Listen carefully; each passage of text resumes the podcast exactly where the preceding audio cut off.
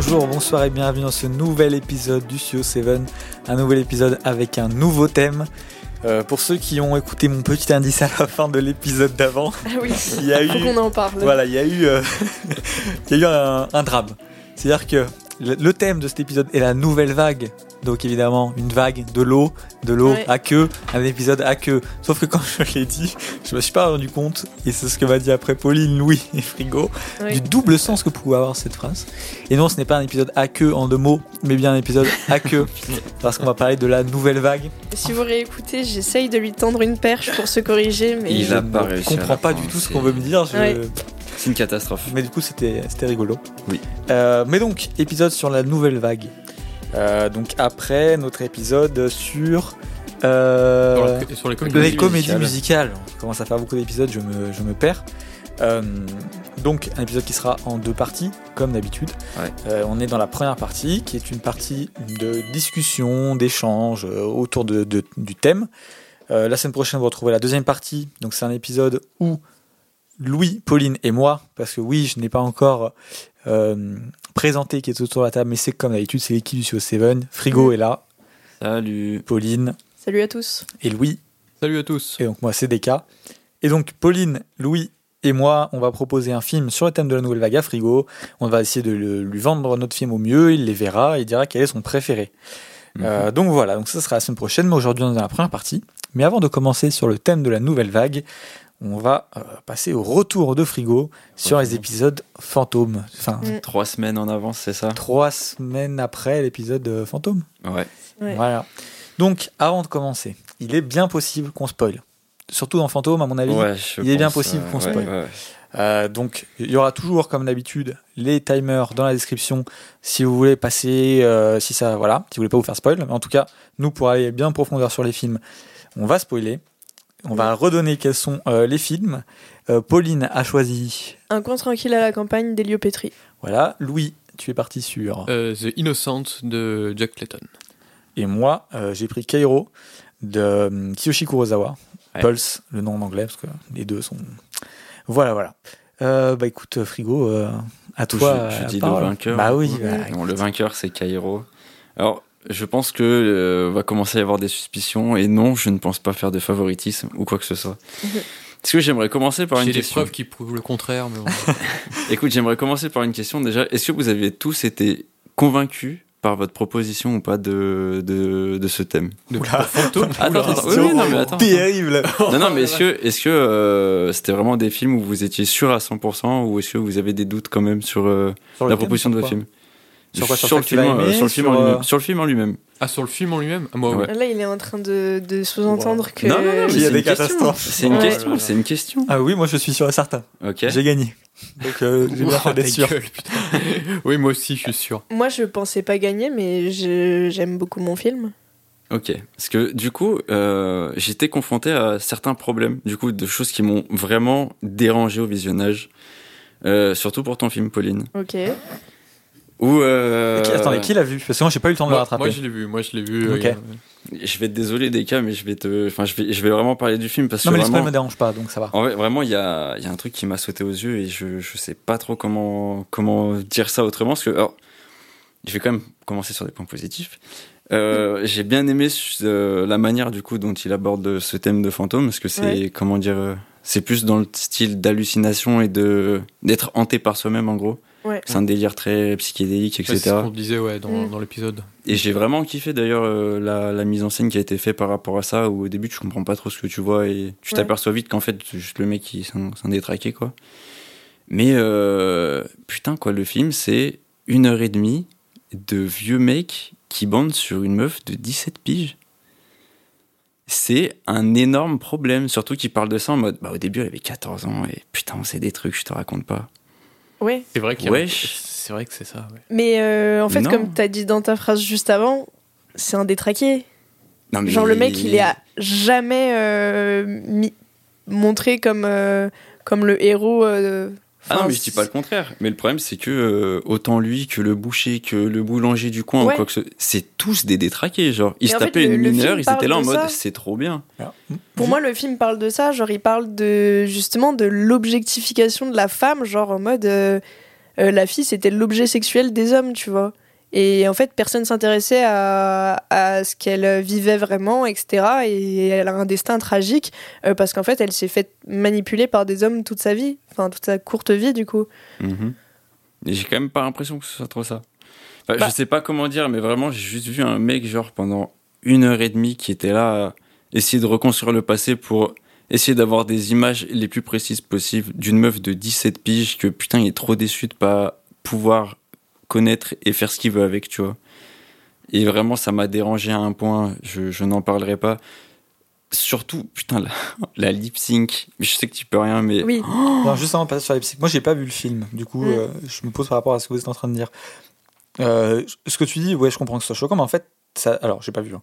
Mais en fait, je Mm. pense que ça dépend comment c'est abordé et comment c'est traité, tu vois. ouais. Et si c'est traité comme euh, quelque chose euh, de finalement, euh, bon voilà, c'est comme ça et tout, c'est sûr que c'est un problème. Si c'est si ça a visé de dénoncer quelque chose et que bah c'est, en fait, ça dépend vraiment comme vous traitez. Du coup, je sais pas. Après, j'ai pas vu le film, mais est-ce que euh, voilà, j'ai l'impression que vous êtes pas d'accord là-dessus. Écoute, Bah- moi, si, si je me permets de te couper, s'il y avait quelque chose à dénoncer, je vois pas où c'est. Parce que tu, enfin, le, l'acteur principal, du coup, le, l'artiste, en fait, passe son temps à fantasmer sur toutes les meufs qu'il voit et à essayer de les tripoter, voire de les tripoter gratuitement. Ouais, mais Et il ouais, c'est finit, trop bizarre, euh, il finit euh, en psychiatrie, le mec, quoi. Et? Bah, genre, pour moi, il est antagonisé au possible. Genre, euh, c'est un vieux mec, tu vois. Et, et j'avais dit, on, enfin, qu'on dirait un drogué, etc. On dirait vraiment que le mec, c'est genre un, un déchet. Et euh, connaissant un peu euh, Héliopétrie et d'autres trucs qu'il a fait, euh, c'est quelqu'un qui est ultra cynique, mais plutôt à gauche. Et, et pour moi, il était vraiment dans une dénonciation ultra cynique euh, de euh, la masculinité toxique euh, Mm. et de ce que peut subir une femme de la part. Justement, tu vois, il y a un peu le truc quand on parle du not all men, etc. Lui, il est là en mode tous les hommes qui l'entouraient étaient des porcs. Juste pour parce que des trucs qui peuvent être mal perçus si les gens le perçoivent mal. C'est parce que les gens vont, en- je sais pas, je sais que c'est pas tout ce que tu dis Ouais. justement. C'est parce que les gens vont en psychiatrie que ce sont des ordures ou que les gens sont des drogués parce que Ah c'est oui, des ordures. Non mais tout. voilà, Ouais. mais juste parce que ça peut être. euh, Oui, bien sûr. On peut toujours avoir des gens qui comprennent. qui, euh, Mais genre, le mec, on que l'associe que à, voilà. à des vices. euh, Oui, et- voilà. Non, mais c'était juste euh, voilà pour pas qu'on Ouais. pense que parce que je sais ce que tu veux dire, mais pour Oui. pas qu'on pense que Bien sûr, tu veux ouais, dire autre chose. Du coup, pour avoir vu le film, moi je me range plus du côté de, de Pauline quand même. C'est plus une dénonciation globale. Moi, en tout cas, parce que moi, ça m'a pas si choqué que ça. Et ce qui m'a plus choqué, moi, c'est effectivement ces hommes, ces gros porcs. Et le film, pour moi, il me, il me les présentait comme des gros porcs, tu vois. Et du coup, oui. j'étais vraiment, euh, ouais, qui. Et, et d'ailleurs, euh, donc on a, coup, on dit qu'on pouvait spoiler, etc. Euh, au final, on se rend compte que elle est pas du tout morte comme euh, on le pensait, oui. mais que oui. c'est un homme qui l'a tuée. Oui, oui, oui. Et genre, enfin, tout tourne autour de ça. Pour moi, c'est le fait que bah, c'est cet homme-là qui l'a tué, mais c'est tous les hommes qui l'ont tué. Enfin, Ouais, mais je trouve que cette conclusion, elle rattrape pas tout le reste. Genre vraiment, je sais pas comment dire, mais le ça m'a trop sorti du film en fait Ouais, de voir bah, un fait- mec qui, qui, qui touche toutes les meufs qu'il voit en fait. Genre vraiment, Ouais. mais il est dégueulasse quoi. C'est, je en le fait, vois je pas autrement. que ce soit euh, dur à voir, euh, mais pour moi, c'était un peu son but de genre te dégoûter du personnage principal et te, te faire un peu subir une sorte de violence psychologique que euh, la fille a pu subir tout au long de sa vie, quoi. Mais après, je comprends que ça puisse mettre mal à l'aise, etc. Mais je pense vraiment que le but du film, ce soit pas de, de qu'on soit complaisant avec ce qui se passe, quoi. Alors, dans ce cas-là, excuse-moi, je suis peut-être passé à côté du message principal, mais Ouais, non, mais c'est pas grave. c'est vraiment pas, vraiment pas du tout ce que j'ai, ce que j'ai vu en ressortir quoi. Vraiment. euh. je suis dégoûté de pas l'avoir vu. Ah, bien aimé vraiment, discuter ça avec m'a- vous de. ça m'a ça m'a trop sorti du film tout ça en fait vraiment Ah ouais. c'est abusé quoi et du coup je parlais de la synchronisation labiale mais Oui. Oui ils sont ça a été mal doublé à un point Ah ouais, non, mais c'est non mais terrible. attends t'as des gens qui parlent t'as le, le sous-titre mais il n'y a pas de mots prononcés genre tu vois les gens qui parlent à l'écran? Il Ouais. n'y a pas de mots mais par contre t'as les, les dialogues quand même en sous-titre. Genre, vraiment, Comment ça, il parle Il y a pas de mots? bah t'as pas de son Le qui où t'entends en fait est- genre c'est vu que ça a été doublé Ouais. tu vois le mec qui parle et tout à l'écran Ah ouais, il y a pas. Ok, il parle visuellement, mais pas auditivement. Ouais. ouais, et t'es en mode euh, mais wesh, vous, vous étiez endormi, Ah, c'est je me passé quoi, tu Je vois me souvenais Ah pas ouais que c'était à ce point. Ah non, vraiment, Ça, c'est marrant parce euh, que moi j'ai cru que c'était un truc du film justement. Eh ben, Ah, ouais. euh, Peut-être un- Ah, peut-être. Alors, peut-être moi qui l'ai qui l'ai mal interprété, mais je ne pense pas. Parce que je trouve que enfin il y a des synchros labiales euh, bien enfin vraiment horribles Mais- dans le film. Ah, j'ai pas dit qu'elle était horrible. Je juste dit que là-dessus, Mais il y a. Pardon, mais il n'y a pas ça dans euh, les, euh, les exilés romantiques, à un moment où ils parlent, mais sans bouger la, la bouche, et il n'y a pas un échange. C'est pas dans ce film-là? Ça te parle pas, euh, Pauline? Ou... Si, ça me parle. Je sais qu'il y a un des films qu'on a proposé où à un moment les personnages se parlent entre eux, mais ne bougent pas la bouche. Oui, mais. Et donc Euh, peut-être que c'est ça, non? Ah Non, oui, ah en non, mode non, comme s'ils se parlaient par euh, la pensée. Oui, ah non, oui. non, là c'est genre, imagine que on est en train de nous filmer, je suis en train de parler, il y a juste ce que je suis en train de dire en dialogue, mais il y a personne qui est en train de redoubler ce que je dis. Oui, mais. Ah oui, non, ok, donc ils bougent la bouche, mais il n'y a pas de son. Oui. Oui. Ah, c'est l'inverse. Genre vraiment, c'est, c'est, t'as juste le Ah. sous-titre avec les Ouais. phrases qui continuent, Ouais, ouais, ouais. mais c'est tout. Genre Ouais, je la, me souvenais plus que c'était la, la VO, en- enfin la version anglaise ne suit même pas euh, le film, tu vois, genre. Trop bizarre. C'est trop bizarre, vraiment trop... Alors peut-être que c'était voulu. Ouais, Et dans ce cas-là, je suis encore passé à côté. Ah, dans ce sens Mais là, vraiment, En plus, s'il y a des sous-titres, euh, c'est vrai que c'est bizarre. Bah oui, c'est oui, ça. non, non, c'était vraiment, vraiment, vraiment très bizarre. Après, oui, ça fait malheureusement partie de ces films qui n'ont pas vraiment de VO officielle parce que les acteurs, euh, il y avait un italien, une anglaise, euh, euh, des gens de plusieurs pays et du coup, euh, c'était un peu chacun tourner en sa langue et on voit ce qu'on fait après. Et surtout que c'est des Italiens qui ont doublé. Je t'entends clairement qu'ils ont un accent euh, anglais, tu vois. Enfin, pas, c'est pas des anglophones, Alors, je me suis demandé si c'était des Italiens qui avaient doublé en anglais ou si c'était des Anglais qui prenaient un accent italien. Oh, ce serait pire. Oh là là. ce serait trop bien de savoir. Euh, c'est vrai que c'est bizarre c'est- ce Pourquoi je l'ai doublage. pas regardé Ah. Je passe à côté de quelque chose là. Mais euh, non, je vais pas te mentir, vraiment le. Alors, je suis peut-être du coup passé totalement à côté du propos du film, et dans ce cas-là, euh, désolé. Bah, c'est pas grave. c'est- enfin, Mais vraiment. C'est pour ça que c'est bien de faire les débriefs pas- aussi. J'ai pas, j'ai vraiment, vraiment, vraiment, vraiment pas supporté ça. c'est- C'était horrible. hein. Ok. Mais euh, dans tous les cas, je pense que ça aurait pas changé mon choix euh, Mhm. sur, le, sur le gagnant. Et j'essaierai de le voir? Parce que la discussion m'a quand même intrigué. J'ai envie de me faire mon avis Ouais. euh, Ouais. de comment je perçois le truc et est-ce que je trouve ça ignoble? Ouais. ou est-ce que je trouve ça euh, plutôt euh, bah, pas ignoble? Et euh, juste, moi, j'ai une question euh, plus Ouais. sur la forme, où euh, il y a un côté, comme tu as dit, un peu psychédélique, etc. Ah non, la mise en scène elle est très très bien. Par Et contre. ouais, t'as bien Ah ouais, non, la vraiment, mise en la, scène. la mise en scène, elle est vraiment bien. Puis même, c'est utilisé très, je trouve, très intelligemment et tout. Mais euh, ça m'a pas, su- ça a vraiment pas suffi à oui, me bah, conquérir. oui, euh. oui, coup. C'est euh, vraiment, en fait, pendant que je le regardais, je me disais, tiens, quand même, je regarde un truc de bien, tu vois, mais c'est trop omniprésent pour euh, que ça me dérange pas, tu vois. Donc euh, Ok. voilà quoi. Bon. Ensuite, du coup, je vais passer aux innocents. Ouais, vas-y. Euh, écoute, il y a pas mal de trucs qui me gênent dans le film aussi. Déjà, en gros, il y a, il y a l'aspect que. Je sais pas comment dire, mais genre, la femme, c'est la, la gouvernante, du coup, genre, son, genre, elle veut sauver tout le monde. Oui, Mais bah, tu sais pas pourquoi.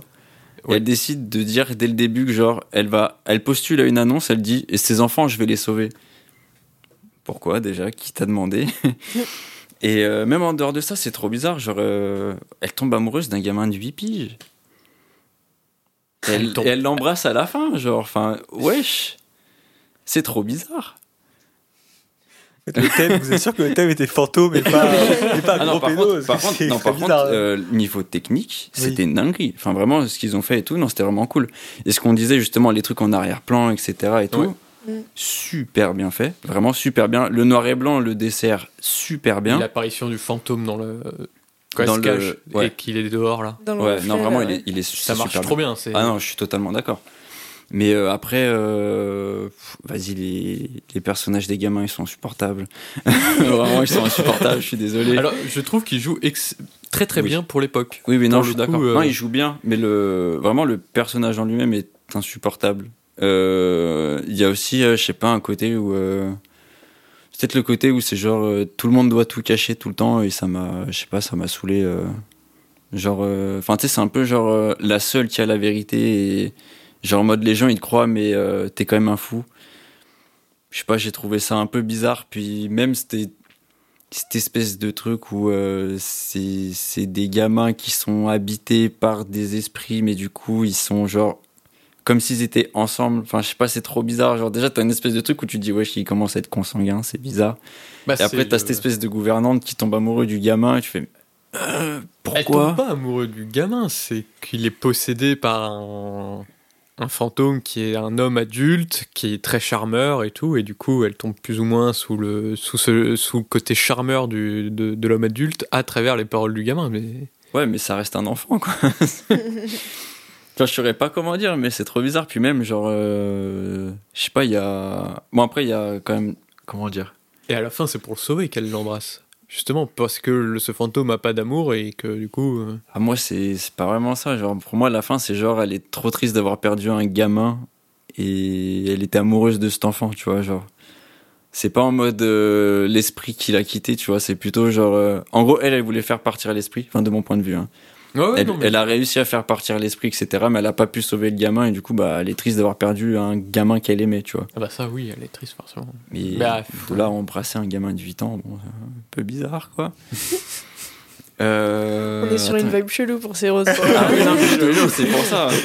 C'est c'est pour ça que je me suis tenu de vous dire quoi que ce soit, en fait, parce que vraiment, je me suis dit, mais wesh, mais.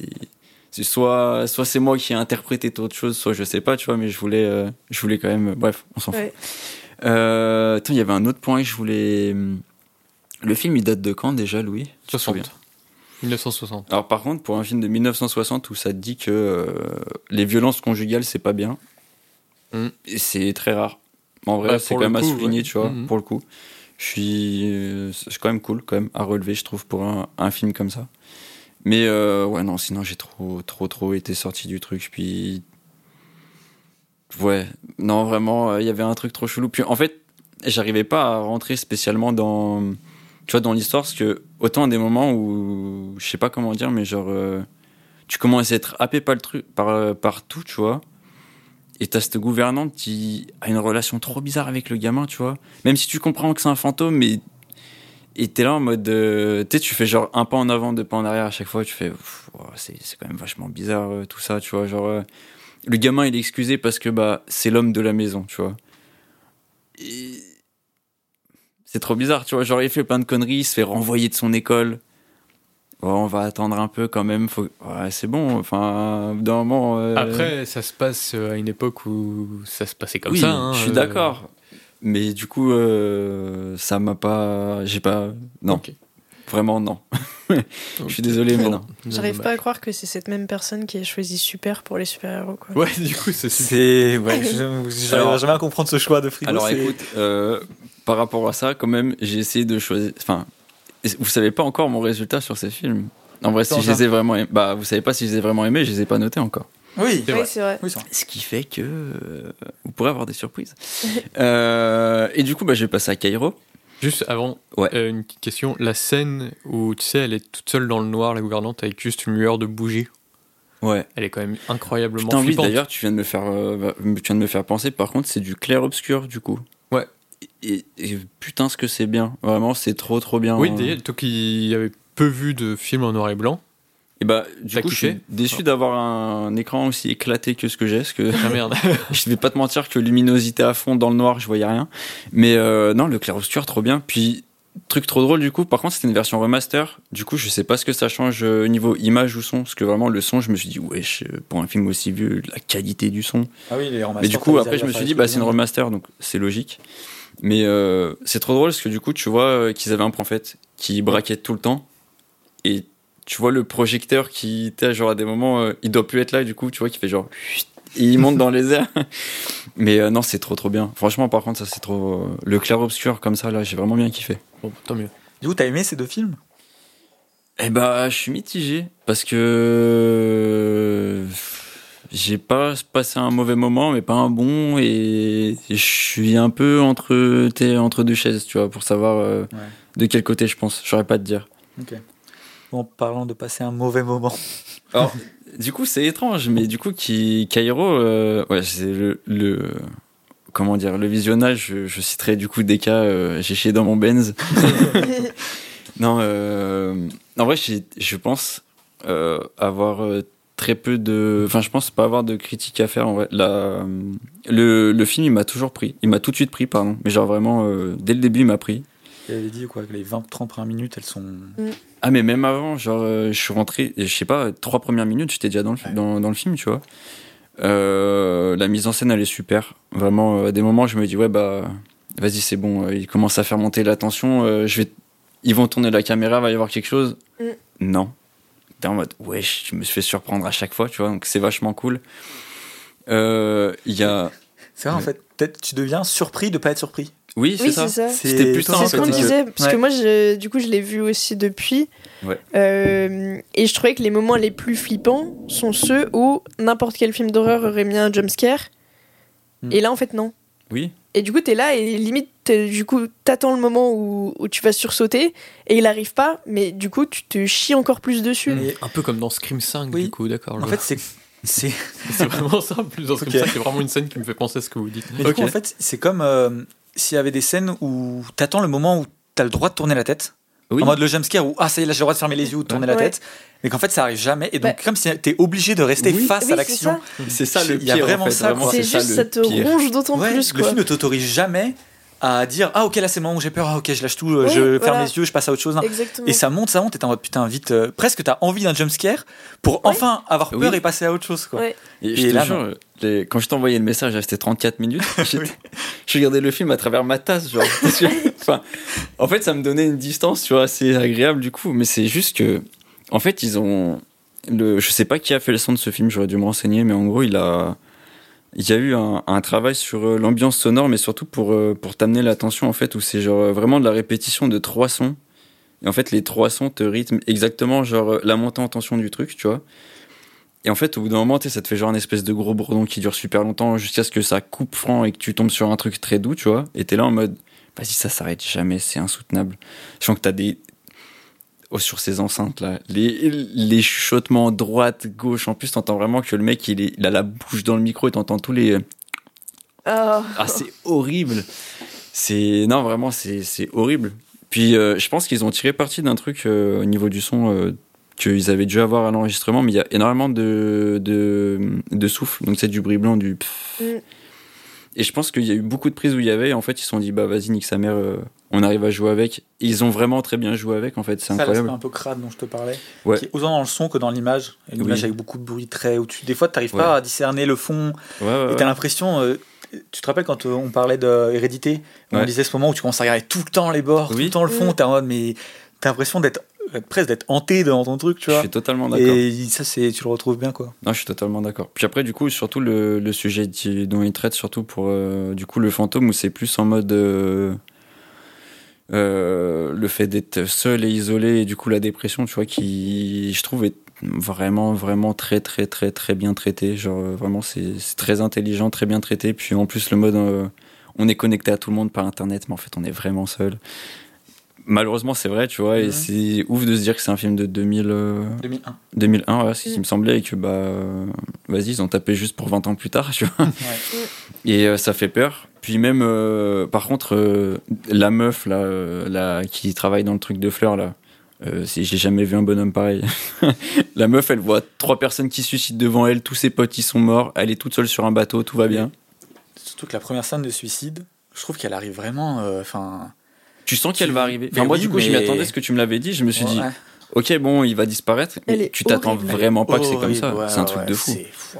Et euh, je parlais, euh, moi, il y a une scène aussi où, qui m'a. pff, C'est la scène euh, de la, la femme qui saute euh, d'en Oui.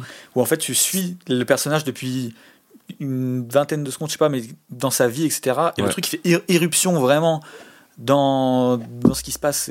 Et c'est vraiment. Euh, Et tu t'en- en cette plus, scène, tu- elle est. En fait, tu t'en doutes Oh. un peu. Tu commences à, à te dire, euh, à, créer des liens entre tout. Tu vois, tu dis bon bah ok, cette personne-là, elle va s'y passer, et t'oublies. Et... Genre vraiment, c'est brutal, mais Ah c'est ouais. un truc de fou, genre. Mm. En plus, il y a, je sais pas comment dire, mais c'est, euh, c'est, c'est vraiment un, un choc frontal. C'est ça, mais des fois, c'est, des fois, ça en devient un peu comique quand tu vois des scènes de personnes Ouais. tu sais, qui tombent et qui. mode, Ah, ça fait un peu gros et c'est, c'est dur de pas. Enfin, c'est un peu paradoxal, mais c'est dur de pas rendre une scène de, de suicide par euh, juste sauter et s'écraser sur le sol, à pas la rendre des fois un peu comique. Ah, que là, Parce c'était que- vraiment très et là, euh, t'as pas envie de rire. Ah ouais, non. euh, Le moment terrifiant aussi, c'est le truc euh, sur l'ordi du gars là. Oui. Oui, non, mais, Ah, mais moi, je... ce- j'aurais été à sa place. Mon ordi s'allume deux fois tout seul, je le casse en deux. Ah, hein. moi aussi. mais oui, c'est ce que je me disais, mais il serait passé par la fenêtre huit fois Ah l'ordinateur. non, mais c'est c'est un truc de fou. Vraiment, je me suis dit, non, mais c'est bon, genre, euh, aide-toi, arrête de faire n'importe quoi, tu vois. Mais euh, non, par contre, je trouve que le, le, le rythme du film est quand même un peu euh, lent à arriver à euh, bien suivre tout le long, tu vois. Genre, normalement, j'étais en train de me dire, euh, j'arrive pas à savoir où est-ce qu'il veut m'emmener, puis ce serait bien que ça aille un peu plus vite, tu vois, parce que, vas-y, c'est lent à se mettre en place. Même Ouais, si. ça joue dans l'ambiance. Voilà, ça joue beaucoup, mais du coup, voilà. Et euh, ouais, cette espèce de truc avec euh, les entre-deux-mondes où c'est genre un peu le virtuel qui devient le monde des âmes, etc. C'est c'est vachement bien exploité et puis c'est c'est vachement cool. Puis euh, ouais, en, vrai, encore une fois, le son et la mise en scène, euh, vraiment. euh, Enfin, ça avait déjà beaucoup orienté mon choix, hormis tout ce que j'ai pu euh, dire pour éclater vos films avant. Mais euh, en vrai de vrai, là, si je mets de part euh, tous les côtés négatifs, en vrai, la mise en scène de ce film, vraiment, je trouve, elle, elle explose vraiment, vraiment, vraiment tout, tu vois. T'as vu les aspects un peu euh, caméra de surveillance dont je te parlais? C'est super bien fait. Ouais. Et c'est Tu l'as ressenti aussi? tellement angoissant. Tu l'as vu aussi, Pauline, du coup? Oui. Ouais. Euh, moi, c'était T'as une juste. critique que tu Ouais. Euh, mais c'est vraiment pour pinailler et pour revenir sur un truc que tu avais dit dans l'épisode. Euh, tu avais parlé du fait que, que la ville, elle était vide et que hum, au début, tu t'en rends pas forcément compte.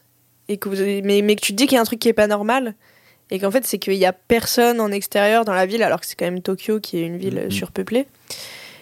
Et moi, j'ai trouvé que dans les moments d'extérieur, genre euh, quand, je sais plus, à un moment, elle à sa voiture ou des trucs comme ça, euh, l'aspect sale est tellement euh, exagéré, tellement, enfin, genre il y a des, des séquences en extérieur dans Tokyo où vraiment l'image elle est ultra ultra crade, que du coup t'es un peu en mode bon bah j'ai compris quoi. justement j'ai pas j'ai pas retrouvé ce côté un peu Enfin, c'est peut-être parce que je m'attendais à trop vis-à-vis de ce que Mm. tu avais dit, mais tu vois, ce côté un peu subtil de genre, il y a quelque chose de pas normal, mais je sais pas exactement quoi. Alors que là, c'était vraiment, bon bah ok, euh, l'image elle est jaune, euh, marron, euh, t'as l'impression qu'il y a du sable sur l'objectif. Mm. Ok. Ouais, mais je trouve que quand même, depuis le début, tu trouves qu'il y a quelque chose d'étrange en fait. Parce que même. Enfin, vas-y, ça commence sur trois personnes en haut d'un en haut d'un immeuble. Puis t'as l'impression qu'ils sont coupés de tout et genre c'est normal. Et truc que j'ai. Au fil du. En gros, plus je regardais, plus je me disais, faut que je prête attention à ça. Il y a quasiment aucune interaction entre chaque personnage.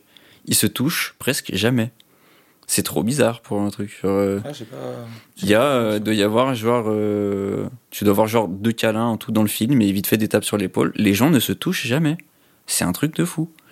Après, est-ce que c'est pas Ça, je crois que culturel, culturel aussi, aussi, au Ouais. Japon. euh, Je sais pas. De garder une distance aussi. Je crois que ça, c'est un truc. Je t'avoue, ça, je sais pas, mais du coup, Ouais. je me suis dit, genre, ouais, ça rajoute encore plus à l'ambiance où, genre, vraiment, ils sont tous isolés tout seuls et, wesh, euh, même physiquement, ils sont distants, tu vois. Genre, c'est c'est assez étrange, tu vois. Mm. Et euh, il y a quand même une question que j'ai.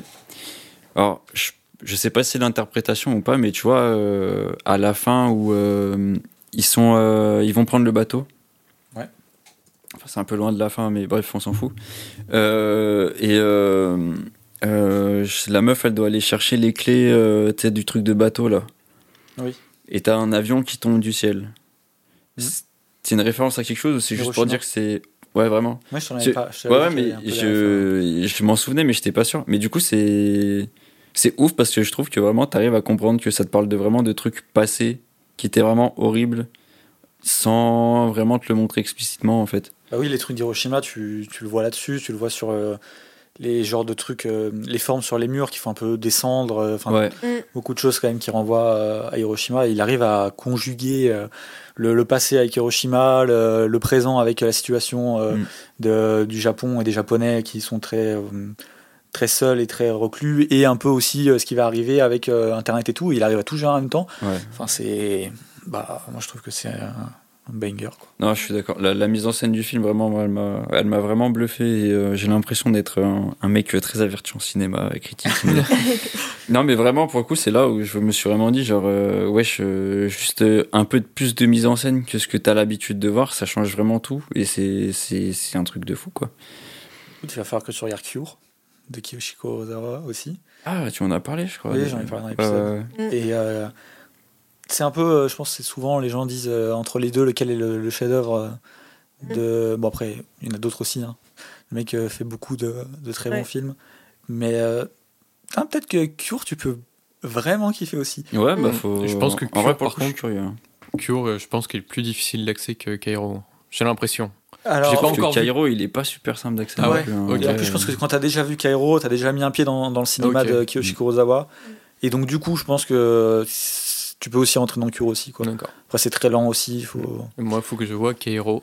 Et je vais Ouais. lancer une bouteille à la mer euh, pour Carlotta. Éditez Cairo, s'il vous plaît, en DVD Blu-ray. Et vraiment, par Euh, contre, Louis, je t'encourage vraiment. Mais vraiment, voir. Et vraiment. euh, J'ai très envie. C'est Carlotta qui a déjà édité euh, Cure. Mm. Bah, euh, Cairo pour que je le regarde, pour que je découvre cet immense banger, visiblement. parce Vincent, que- si tu nous écoutes. Ouais. Ou alors, si Carlotta ne- n'est pas, n'a pas envie, je... on lance aussi une bouteille à la mer euh, aux Jokers qui ont fait leur, euh, leur, euh, leur sortie de G-Wars avec Ring, Darkwater et Audition. Kairo, c'est bien aussi. Hein. Hmm, Ouais, je suis d'accord. D'ailleurs, je, je conseille un livre. Alors, je l'ai pas encore lu, mais bon, ça a l'air d'être un banger encore. Mais donc, je conseille avant de l'avoir lu. Mais je pense que ça peut être que, que sympa. C'est euh, bah, le livre, il s'appelle Keiro de Kiyoshi Kurosawa, Le réseau des solitudes de Sébastien Jounel. Et il revient sur le film. Euh, Le livre est pas très très long, il fait euh, 140 pages quoi. Mhm. Mais euh, il revient, il parle de tous les thèmes du film, etc. Je je l'ai pas encore lu, mais euh, j'ai regardé un petit peu, j'ai feuilleté vite fait et ça a l'air euh, un super complément au film. Je serais curieux que tu m'en parles, par contre, pour le coup. Bah, je te le Parce que je pense qu'il y a. Ouais, au pire. Parce que même, euh, j'étends encore un peu juste ma, ma revue sur ce film, mais juste les. hum, Au niveau des fantômes, on va dire, qui sont euh, évoqués, genre comme la femme, euh, femme chat. Bah oui, Et- qui est pas, pas évoqué, mais en tout Mais- cas. euh, Parce que j'ai l'impression que du coup, la- les chaque pièce où c'est entouré d'un bandeau rouge, même le, truc du bandeau rouge, du coup, c'est une croyance. euh, Je sais pas, non, je pense que c'est. Je sais pas. Écoute, je sais pas, mais j'ai l'impression que dans chaque pièce, en fait, c'est euh, une entité, on va dire, euh, culturelle différente. Peut-être. Euh, C'est peut-être, c'est euh, très spécial. Mm. Mais euh, ouais, j'ai bien kiffé. Je suis bien content. Je voulais rajouter des trucs, moi, sur, euh, concernant justement les interprétations, etc. Mm.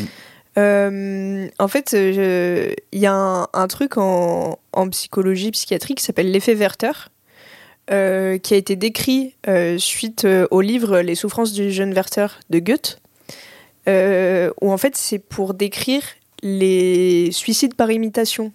Entre Ah, guillemets. oui. Et euh, en fait, c'est parce que donc euh, dans le livre de Goethe, euh, c'est un, un jeune garçon qui raconte ses malheurs et à la fin il se suicide. Et suite à l'apparition de ce livre, il y a plein de, il y a eu plein de suicides de la même manière que, que le jeune garçon.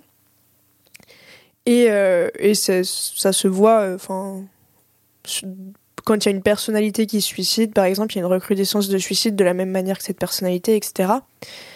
Et pour moi, le film, euh, il incarne super bien ce concept Carrément. parce qu'en fait, c'est euh, si t'es au, enfin, c'est des trucs à la chaîne, quoi. Si t'es au contact d'une personne euh, qui est dépressive, qui voilà, qui se suicide, bah ça va être à ton tour, tu vas être contaminé par ce truc et tu vas devenir dépressif et et te suicider. Et je trouve ça ultra intéressant. Enfin, c'est vraiment un concept que je trouve assez passionnant, justement.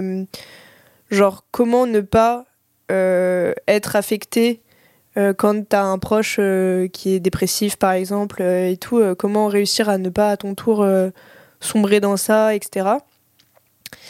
Et euh, aussi, euh, par rapport à la, à la portée culturelle euh, du Japon, euh, cet effet Werther, pour moi, il est particulièrement illustré chez eux euh, dans euh, ce truc euh, qu'ils appellent, enfin qui est assez horrible, mais qui est euh, la, la forêt des suicides, Ouais, ouais. Ah, oui.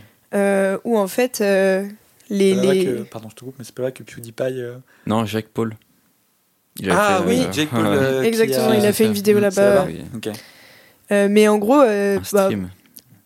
pour ceux Pardon. qui savent pas, c'est euh, une forêt au Japon. Où, bah, on avait parlé un peu du côté pudique des Japonais, etc. euh, dans, dans l'épisode sur les fantômes. Mais en fait, euh, ils vont euh, dans cette forêt euh, pour se pendre, en fait. Ouais. Tout bonnement. Et, euh, et du coup, c'est un truc en mode. Limite, c'est devenu culturel. Enfin. C'est quelque chose euh, où les gens, bah, quand ils ont envie de mourir, ils vont dans la forêt des suicides et ils se pendent, quoi. Et du coup, ça rejoint un peu cet effet Werther de.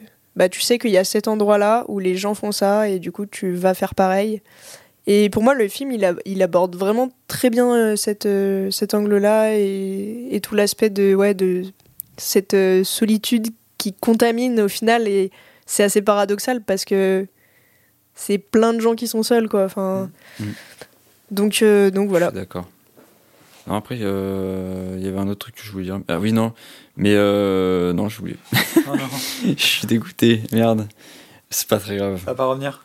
Je, je pense pas parce que c'était un truc lié à ça, mais. Euh... Ah oui, non, si. Bah, du coup, voilà. C'est, euh, t'as quand même une once d'espoir, on va dire. Parce que tu vois, le, on va dire les deux personnages un peu plus principaux, tu vois, genre. Mhm. T'en as un, tu vois, qui va être infecté, mais tu dis, genre. Waouh, euh, ok, lui, euh, il est immunisé à ça, tu vois, ou je sais Ouais, pas comment un dire. choix, quoi. Et tu dis, genre, vraiment, genre, ok, c'est cool, ils vont pouvoir s'en sortir tous les deux, tu vois, et. Et bah, malheureusement, au final, non, tu vois. Et je sais pas, même ça, tu vois, j'ai trouvé ça super fort, en fait, au final. Alors, à voir, mais tu vois le mec qui est dans le bateau, un Oui, peu plus âgé, oui. il a du flow. Hein. C'est le, c'est le réel Non, Non. c'est le mec qui est dans Cure. Ouais. C'est Ok. le- l'acteur principal de Cure. Ah bah il a grave du flow. hein. Ouais, bah regarde Cure, Oui, il a trop trop de flow. Voilà. Ok. Écoute, euh, par contre, je pense que j'ai euh, fait le tour de mes, Oui, mes c'était- revues. C'était très long, C'était long. désolé, mais euh, voilà. Voilà. Bon. Et ta note de découverte sur le thème Voilà, exactement. Euh, je pense que c'est 8 aussi, euh, comme... euh, Oh, Ah, c'est on bien, on est sur régale. une belle là. lancée là. Non, mais en vrai, euh, en fait, si tu veux, le, le thème a été... euh, peu importe ce que je peux dire sur les films, en vrai, ça reste des bons films, hein, mais euh, c'est juste que euh, la manière dont ça a été abordé, de voir que même par rapport à ce qu'on a dit sur les fantômes, et que comment c'est traité, en fait, bah, pareil, t'as un champ des possibles tellement grand Je savais que ce film incroyable. que... Non, mais ouais, mais en vrai, c'est... Non, c'était vachement cool. Voilà. Je suis bien content. Bon, peut-être, euh, je sais pas vous, euh, que si vous êtes content de ce retour, mais euh, Bah écoute, Ouais, euh, J'ai peu commencé à balancer l'épreuve, moi, mais- c'est tout. Euh, Bah écoutez, euh, on va clôturer ce petit retour de frigo. Et puis on va passer au vif du sujet de cet épisode qui Ouais. est la nouvelle vague. Mm. Voilà. Donc, euh, L'antithèse de fantôme, quoi. Ah ouais, bah, j'espère que ça sera un peu plus joyeux que, que toute cette discussion en tout cas. J'espère C'est pas sûr, hein. honnêtement. Non, c'est pas sûr. C'est pas sûr. Mais, euh, mais bon. Euh, je pense que. Alors, d'habitude, tu as une question au début. Ouais. Euh, en as-tu une? Et bah. À part en qu'est-ce que la nouvelle vague? bah, en soi, oui et non, parce que j'ai quand même un peu approché de la nouvelle vague, du coup, euh, parce que je fais des études. non, mais euh, non, disons que j'ai eu la chance quand même de, du coup, dans, dans, les études que je fais, d'avoir euh, eu un truc, euh, un enseignement très proche, du coup, avec le cinéma. Parce que, bah, qui l'eût cru, mais le son dans le cinéma, ça changeait beaucoup de choses. Et euh, comme par exemple dans Cairo ou les autres, bref. Mais on, a- j'ai beaucoup, on a beaucoup parlé du coup du, de la nouvelle vague, donc ce qui fait que je suis pas totalement étranger à ça. Je sais juste que ça changé beaucoup, beaucoup, beaucoup de choses dans le cinéma mondial. Surtout que bah, Hollywood s'est inspiré de, de toute la nouvelle vague pour faire beaucoup de choses, tu vois. Donc, euh, Oh, bah, vague Hollywood. hein. oui, je sais, mais je veux Les dire, euh, inspirations de la nouvelle vague, ouais. c'est quand même fou de se dire que bah, euh, c'était pas beaucoup en plus, c'était une dizaine, je crois. Les, les grands réalisateurs, c'était une dizaine, un truc comme ça. Euh, ouais, ça, Ouais, facile, ça se cite assez facilement. ouais, les- Ce qui fait qu'ils étaient que dalle à juste dire euh, nous on veut pas faire comme tout le monde et bah ouais, je- c'est les exemples de tout le monde et les rêves de tous les réalisateurs de maintenant, tu vois. C'est hyper impressionnant. Après, j'ai pas vu grand chose de la nouvelle vague donc euh, je suis curieux. Alors, moi, j'ai une question. Euh, en général, les thèmes, c'est plus nous qui les choisissons que toi. Mm. Et tu les subis un peu. oui, et là, Euh, et ou pas, celui-là, hein. je l'ai demandé. Mais euh, la nouvelle vague, c'est Ouais. un des seuls que vraiment tu avais envie. Ouais. Et tu voulais vraiment parler de la nouvelle vague. Alors que les, les, comment dire, les, les rencontres que tu as eues avec la nouvelle vague ont été très compliquées jusqu'à présent. Bah, en fait, c'est que Donc ça euh, m'intéresse de savoir pourquoi. Eh ben écoute, je, je pense que c'est plutôt par le, le poids que ça a. Déjà, on va dire, euh, euh, nos Français ont du talent. En vrai, déjà, de c'est ouf de se dire que bah, quand tu parles à cinéma français, tu parles forcément. Enfin, tu penses à des comédies ou des nanars tout pourris que tu, tout le monde critique et que bah, c'est dans le truc de tout le monde que le cinéma français maintenant c'est nul, tu vois. Mais euh, disons que là, pour le coup, l'historique m'intéresse beaucoup plus parce que bah, ça a vraiment changé beaucoup de choses et c'est des gens qui ont fait énormément d'essais, euh, qui ont trouvé des techniques de fou. Et euh, bah, du coup, je suis quand même curieux parce que j'ai, on a vu beaucoup d'extraits avec des films qui, qui, qui, qui m'ont donné vraiment envie de les voir. Et c'est rare que ça m'arrive, tu vois. Je peux citer genre. euh, bah, je peux pas en citer ce que j'ai oublié. À mon amour? Non. non, mais on en avait vu. euh, J'avais vu des, tu vois, des, des petits films d'Agnès Varda ou d'Alice Guy qui étaient, euh, qui étaient très cool. Même si je me souviens plus si Alice Guy est de ce vieux, Alice allez-y. Guy, c'est euh, Autant du pour mieux. moi. Bon, autant pour moi, je me trompe, mais du coup, Agnès Varda. Mm. Et.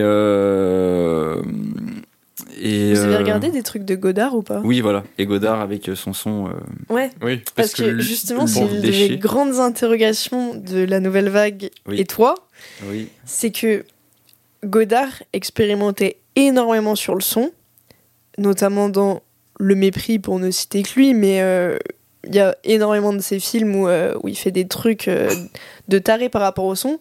Et en fait, je me demandais par rapport aux ingé sons, est-ce que il trouve ça trop cool parce que le mec vraiment utilise le travail du son pour créer euh, des, des nouvelles choses, des nouveaux codes et tout Ou est-ce que il trouve ça horrible parce que c'est vraiment pas agréable à écouter quoi? En fait, t'as les deux cas de figure. Euh, on avait vu un, extrait, mais du coup, je me souviens plus du film, donc euh, rip, désolé. Mm. Mais euh, ce qui fait que, disons qu'ils se voulaient très, je crois, naturaliste, ça qu'on dit?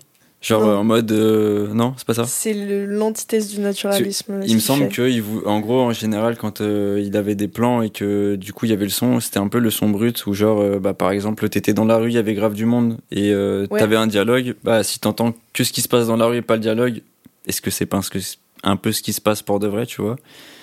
Ça, oui, ok. Ça, on peut ra- peut-être rapprocher cette démarche du naturalisme. Ouais, c'était se rapprocher plus du cinéma vérité en fait, la nouvelle. Ah voilà, j'avais plus mon ouais, cinéma vérité. Ouais, mais, euh, mais en fait, Godard, ce qu'il fait, euh, c'est surtout euh, du mi- au mixage. Oui. Et euh, moi, je trouve ça horrible personnellement. Enfin, vraiment, c'est des trucs. Il y a des films de lui que j'adore et juste le son me fait péter mon crâne. Est-ce que tu peux juste me rappeler ce que j'ai l'impression d'avoir euh, croisé mes souvenirs euh, et mes trucs que j'avais appris, mais genre c'était quoi? C'était il mettait la musique plus fort ou les Ouais, ambiances c'est plus ça. fort En fait, en fait c'est vraiment euh, au cours de son film, ça peut varier. Mm. Il y aura jamais rien qui sera au même niveau. Et du coup, parfois, la musique, elle est très forte et les gens, ils continuent de parler, mais t'entends plus ce qu'ils disent. Euh, parfois, ils chuchotent, tu sais pas trop pourquoi. Euh, parfois, t'as plus de son d'un coup et euh, t'entends, je sais pas, que des bruits extérieurs, des trucs comme ça. Mais c'est souvent des trucs avec la... Bah, dans le mépris, parfois, la musique, elle est vraiment hyper forte. Et il y a des dialogues, mais que t'entends pas, du coup. Ouais, ouais, ouais. Ou t'entends de loin, quoi. Ah oui, du coup, parce que je mélangeais, mais du coup, j'ai plus les, mes trucs en tête. Mais non, si on le méprise. non, en vrai, c'est que. Enfin, en fait, t'as l'impression que tout ce que tu tu as à faire, bah, le mec, il est là en mode j'en ai rien à foutre. Et Bah voilà, il ça, défonce ouais. tout ton travail. a, Vas-y, c'est a un trop peu chiant. ça euh, chez Godard de toute façon. Ouais. Bah oui, mais euh, du coup, je sais plus avec qui je me mélange. Je suis déçu de- d'avoir des souvenirs si euh, éparpillés, du coup. Mais euh, non, non, euh, là-dessus, on le méprise fort. Très fort. Ah ouais. Ouais, ouais, ouais. Bah, T'imagines que tu te casses les couilles à faire une prise de son et le mec il dit Hum, Je veux mettre que de la musique. Puis euh, t'as réussi à, avoir, à entendre les, les, dialogues, pas grave. T'as un peu le seum, tu vois, quand même. Donc voilà. Après, il était dans cette euh, logique et je pense que ça va nous permettre d'ouvrir euh, sur la nouvelle vague, mais c'est de, de repousser les limites, de casser les codes et euh, de proposer quelque chose de nouveau, quoi. Mm. Et, et en fait, c'est un peu l'esprit de la nouvelle vague, finalement. Pour le coup, c'est vraiment Godard qui l'a incarné le plus quand même. hein. Ouais. Cet esprit-là. Le de- plus de- et le plus longtemps. Et le plus longtemps, oui, parce qu'il a continué quasiment jusqu'à sa mort. ouais. Ouais. Godard, il a vraiment cassé les codes euh, esthétiques du cinéma, beaucoup plus que a pu le faire euh, Truffaut, Chabrol ou Varda. Et du coup, euh, c'est un peu lui la figure de proue quand même de, de la nouvelle vague, dans le sens où il a réussi à incarner vraiment ce, ce, ce- ce qu'il voulait expérimenter avec, euh, avec ce mouvement. Quoi. Ouais. Je suis un peu curieux. J'aimerais savoir quelle est votre euh, nouvelle vagueur préférée. Ah, le réalisateur de la nouvelle vague, Oui. Truffaut. Truffaut de ton côté? Bah, parce que- alors, je n'ai pas vu beaucoup des films de la Nouvelle Vague et c'est vraiment un mouvement qui me manque énormément dans ma, dans ma culture générale et dans ma cinéphilie. Mhm. Et euh, de, des seuls que j'ai pu voir, alors Godard, en fait, j'en ai, je dis que j'en ai jamais vu. C'est un peu faux et tout parce que j'avais vu euh, Je vous salue Marie, donc, qui est bien après la Nouvelle Vague. Mais je l'ai jamais fini parce que vraiment, euh, j'en pouvais plus à la fin. Je l'ai vu en cours, euh, j'en pouvais plus quoi. Et euh, du coup, je dis que j'ai jamais vu un Godard parce que euh, voilà, c'est vrai. J'ai toujours arrêté ces films à un moment donné. Il faut vraiment que je me force un peu à les voir parce que j'en suis persuadé que je devais trouver ça intéressant, malgré tout. Et au final, j'ai vu quasiment que du Truffaut et c'est celui auquel je trouve plus de choses euh, plus simples qui me plaît le plus sur le plan narratif et qui a quand même quelque chose dans l'esthétique qui casse un petit peu certains codes du, du cinéma euh, classique français de l'époque. Il a quand même ce, ce côté-là dans son montage et dans son image où il va essayer de casser aussi certains codes. Mais il garde aussi cet aspect-là euh, plus classique et donc plus simple à suivre euh, d'un point de vue euh, narratif et tout. Donc euh, je préfère Truffaut. ouais. Ok. Euh, moi, c'est un peu compliqué parce que il y en a. J'ai vu pas mal de, de trucs de réalisateurs différents, euh, mais euh, j'ai pas forcément bien exploré chaque réalisateur. Donc de là à dire que c'est mon préféré, Oui, euh, je sûr, sais pas. Et après il y en a. euh, après il y en a, on sait pas, tu sais, on sait pas exactement comment les classer. Donc là, dans les noms euh, de base, j'aurais tendance à dire Romer. Ah ouais? Ouais, mais il est un peu à part, euh, parce que bon, il avait quand même son style bien à lui, etc. Euh, mais il est quand même considéré comme membre de la nouvelle vague Ouais, ouais. aux dernières nouvelles. Donc ouais, j'aurais tendance à dire Romer. Après, j'ai vraiment une immense... euh, Amour. non, pas amour. Ah. Euh, un immense respect pour le cinéma de Godard. Ok. Euh, Il y a des films de lui que j'aime pas, il y a des trucs qui me font péter mon crâne, comme j'ai dit. Mais euh, sans un mec comme lui, on n'a pas d'évolution en fait. Enfin, Et du coup, j'ai vraiment beaucoup de respect pour, euh, pour sa carrière et pour ce qu'il a fait et pour tout ce qu'il a réfléchi en fait sur le cinéma. Euh, et un peu pareil euh, pour euh, Jacques Rivette. C'est un peu pareil que Godard. J'ai des films, ça passe ou ça casse. Il y a des films de, Rivette que j'adore, d'autres que je peux pas me blairer. Mais c'est un mec qui était dans la perpétuelle réflexion de à quoi ça sert le cinéma, qu'est-ce que je peux faire avec, qu'est-ce que je peux proposer de nouveau avec, qu'est-ce qui est pertinent à faire avec, et tout un tas de questionnements comme ça que, que pour moi, tous les deux, euh, donc Godard et Rivette, ils ont vraiment, euh, comme a dit Louis, incarné. euh, sans, sans dire que les autres ne l'ont pas fait, ils l'ont fait à leur manière Mhm. aussi, mais c'est peut-être leur démarche à eux qui me parle le plus chez les réalisateurs de la nouvelle vague. Ok, je pensais que tu citerais Varda. Mais Varda, elle fait partie des personnes de, que, dont j'adore les films, mais que j'ai pas du tout encore assez exploré. Tu vois, Ouais. J'ai vu trois Varda, je crois. Trois Varda fiction et un docu Ok. et demi, parce qu'il y en a un, c'est un court métrage. Je trouve que c'est pas assez pour, euh, pour juger de ça, tu vois. Alors que Godard, j'ai dû en voir une bonne dizaine, Rivette pareil, euh, Romer euh, une bonne quinzaine à mon avis. Oui. Donc j'ai un peu plus de recul. Tu vois, c'est ça qui me manque, moi. C'est un petit peu d'avoir exploré aussi certaines filmographies. Parce Ouais. que sinon, enfin, Varda, René, tout ça, j'ai pas assez exploré. Tu Ouais, vois. mais du coup, c'est intéressant, même si t'as pas exploré, de dire aujourd'hui quels sont mais- ceux qui t'ont intéressé et vers lesquels t'es allé instinctivement. Et Aujourd'hui, je pense que ça parle aussi, tu vois. aujourd'hui, c'est François Truffaut. Ouais, voilà. Mais, Mais ça voilà, joue, tu vois. Bah oui, bien sûr. Par exemple, euh, j'ai pas vu un Godard. Enfin, si, euh, genre le truc que j'ai vu de Godard, c'est son court métrage dans euh, Cléo de C'est 5 à 7. Ah. C'est euh, ouais, c'est lui qui le fait, le, le court. Oui, c'est lui qui le fait. Et euh, t'as vu euh, Je vous salue Sarajevo aussi, non? Euh, ah oui, je crois que j'avais vu ça. Et euh, pareil, un petit morceau de lui dans euh, euh, Loin de- du Vietnam. Oui. Mais voilà, donc j'ai quasiment rien vu, mais parce que ça m'a pas intéressé et appelé plus que ça. Truffaut, je crois que j'ai vu euh, les 400 coups et ça doit être tout. Et le reste, euh, j'ai quasiment rien vu. En fait, les seuls euh, avec qui j'ai vu quelque chose, c'est Varda et Marker et un peu René. Pourquoi Chris Marker du coup? Non, parce que c'est trop bien. Enfin, oui, bah oui, moi, mon champion, c'est Chris Marker. Mais, euh, mais tu vois, euh, j'ai pas vu le reste, mais en même temps, euh, Chris Marker, c'est parce que c'est lui, il m'a trop intéressé et j'avais envie Ouais. de pousser. Donc, ça, Mm. même si j'ai pas vu le- les autres, ça joue aussi au fait que, tu vois ce que je veux dire? Oui, bien Et- sûr. Mais tu vois, Varda, elle m'intéresse trop. Et ça se trouve, je verrai plus Ouais, d'elle. Je mais me voilà. dirais, ah, mais en fait, c'est carrément elle. Non, mais c'est ça. Mais du coup, moi, aujourd'hui, je te, je te dirais Marker. Je pense pas que ça changera, mais alors que j'ai peu vu du reste, tu vois. Oui, oui, oui, je vois ce que tu veux dire. C'est un truc, par contre, que je trouve assez intéressant dans la nouvelle vague. C'est qu'on a cité plein de noms. Et ils sont tous fait quand même des choses différentes. Et on est tous allés voir des choses différentes et tout. Toi, t'es- t'as été Mm. plus euh, attiré par ce qu'a fait euh, Chris Marker, moi par, plus par Truffaut. Pauline, bon, elle a cité euh, Rivette euh, et Romer. Enfin, t'as été beaucoup plus attiré par Romer. Alors que, du coup, il y a quand même- c'est quand même des choses très différentes. Mm. Dans Mais un ça, seul et fait. même mouvement, très libre. Et c'est Ouais. euh, super intéressant, je trouve. En fait, dites-vous que dans la nouvelle vague, il y a des réalisateurs que vous n'allez pas aimer, et il y en a où vous allez être instinctivement euh, attiré, en fait. Euh, c'est un peu ce qui nous arrive. Bah, c'est pour ça, est-ce que ce serait pas le moment de faire un petit point histoire Bah, de la nouvelle vague quand même C'était une, une belle transition. Et en fait, je trouve ce qu'il faut garder à l'esprit, c'est que donc on est euh, fin des années 50, euh, pas si loin de la guerre. Euh, les films français commencent à, s'essouffler un peu, à tous se ressembler. On a nos voisins italiens euh, qui lancent un courant qui s'appelle le néoréalisme, euh, qui marche vachement bien là-bas. Donc c'est sur euh, de l'après-guerre et, euh, c'est des films euh, qui ont une portée très sociale, très politique, très déprimant pour beaucoup.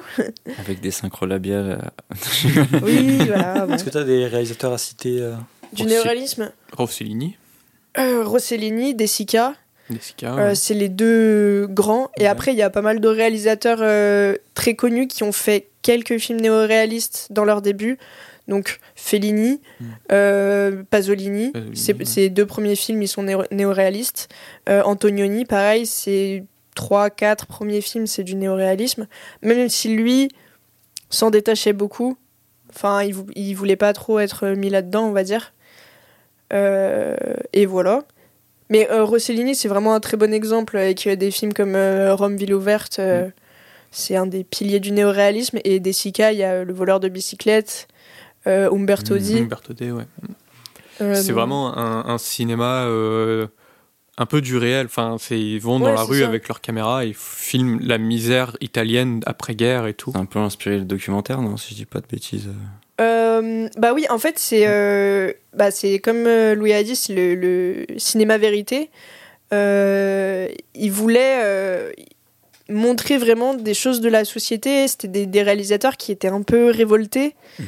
Euh, et du coup, il voulait vraiment montrer la vérité. Alors, il le faisait par le biais de la fiction, mais effectivement, il y avait il y a une idée de presque de démarche documentaire euh, dans ce qu'il faisait.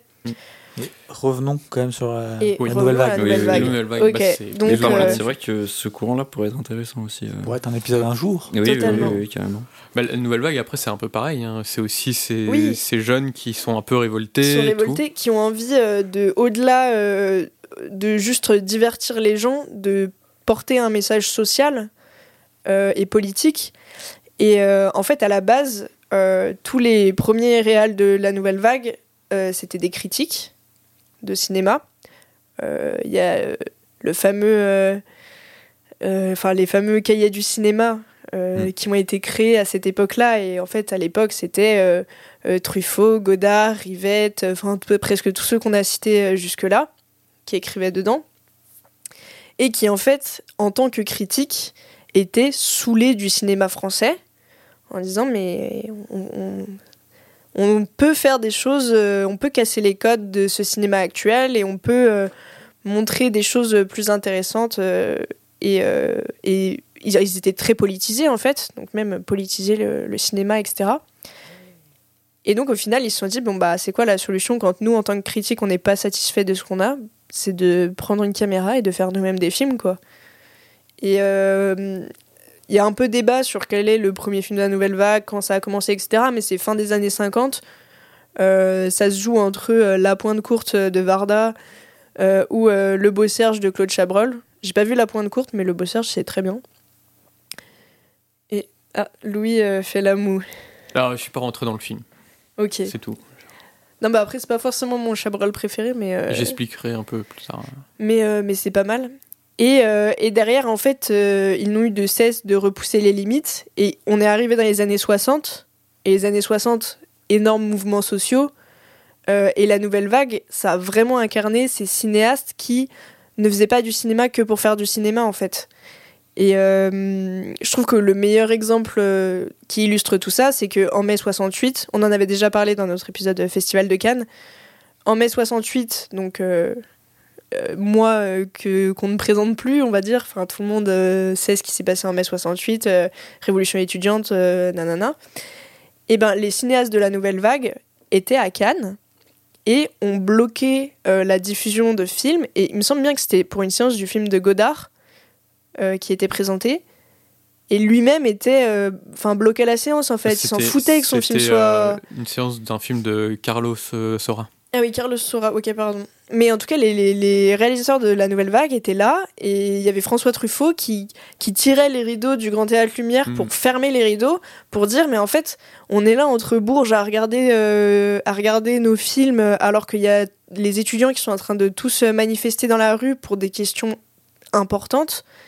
Euh, Qu'est-ce qu'on fait? Enfin, c'est pas du tout approprié. Mm. Bah, Il y a Godard qui a eu euh, cette phrase euh, célèbre euh, officielle Le Cannes où il répond à un journaliste en disant Je vous parle soutien avec les étudiants et les ouvriers, vous me parlez travelling et gros plan, vous êtes un con.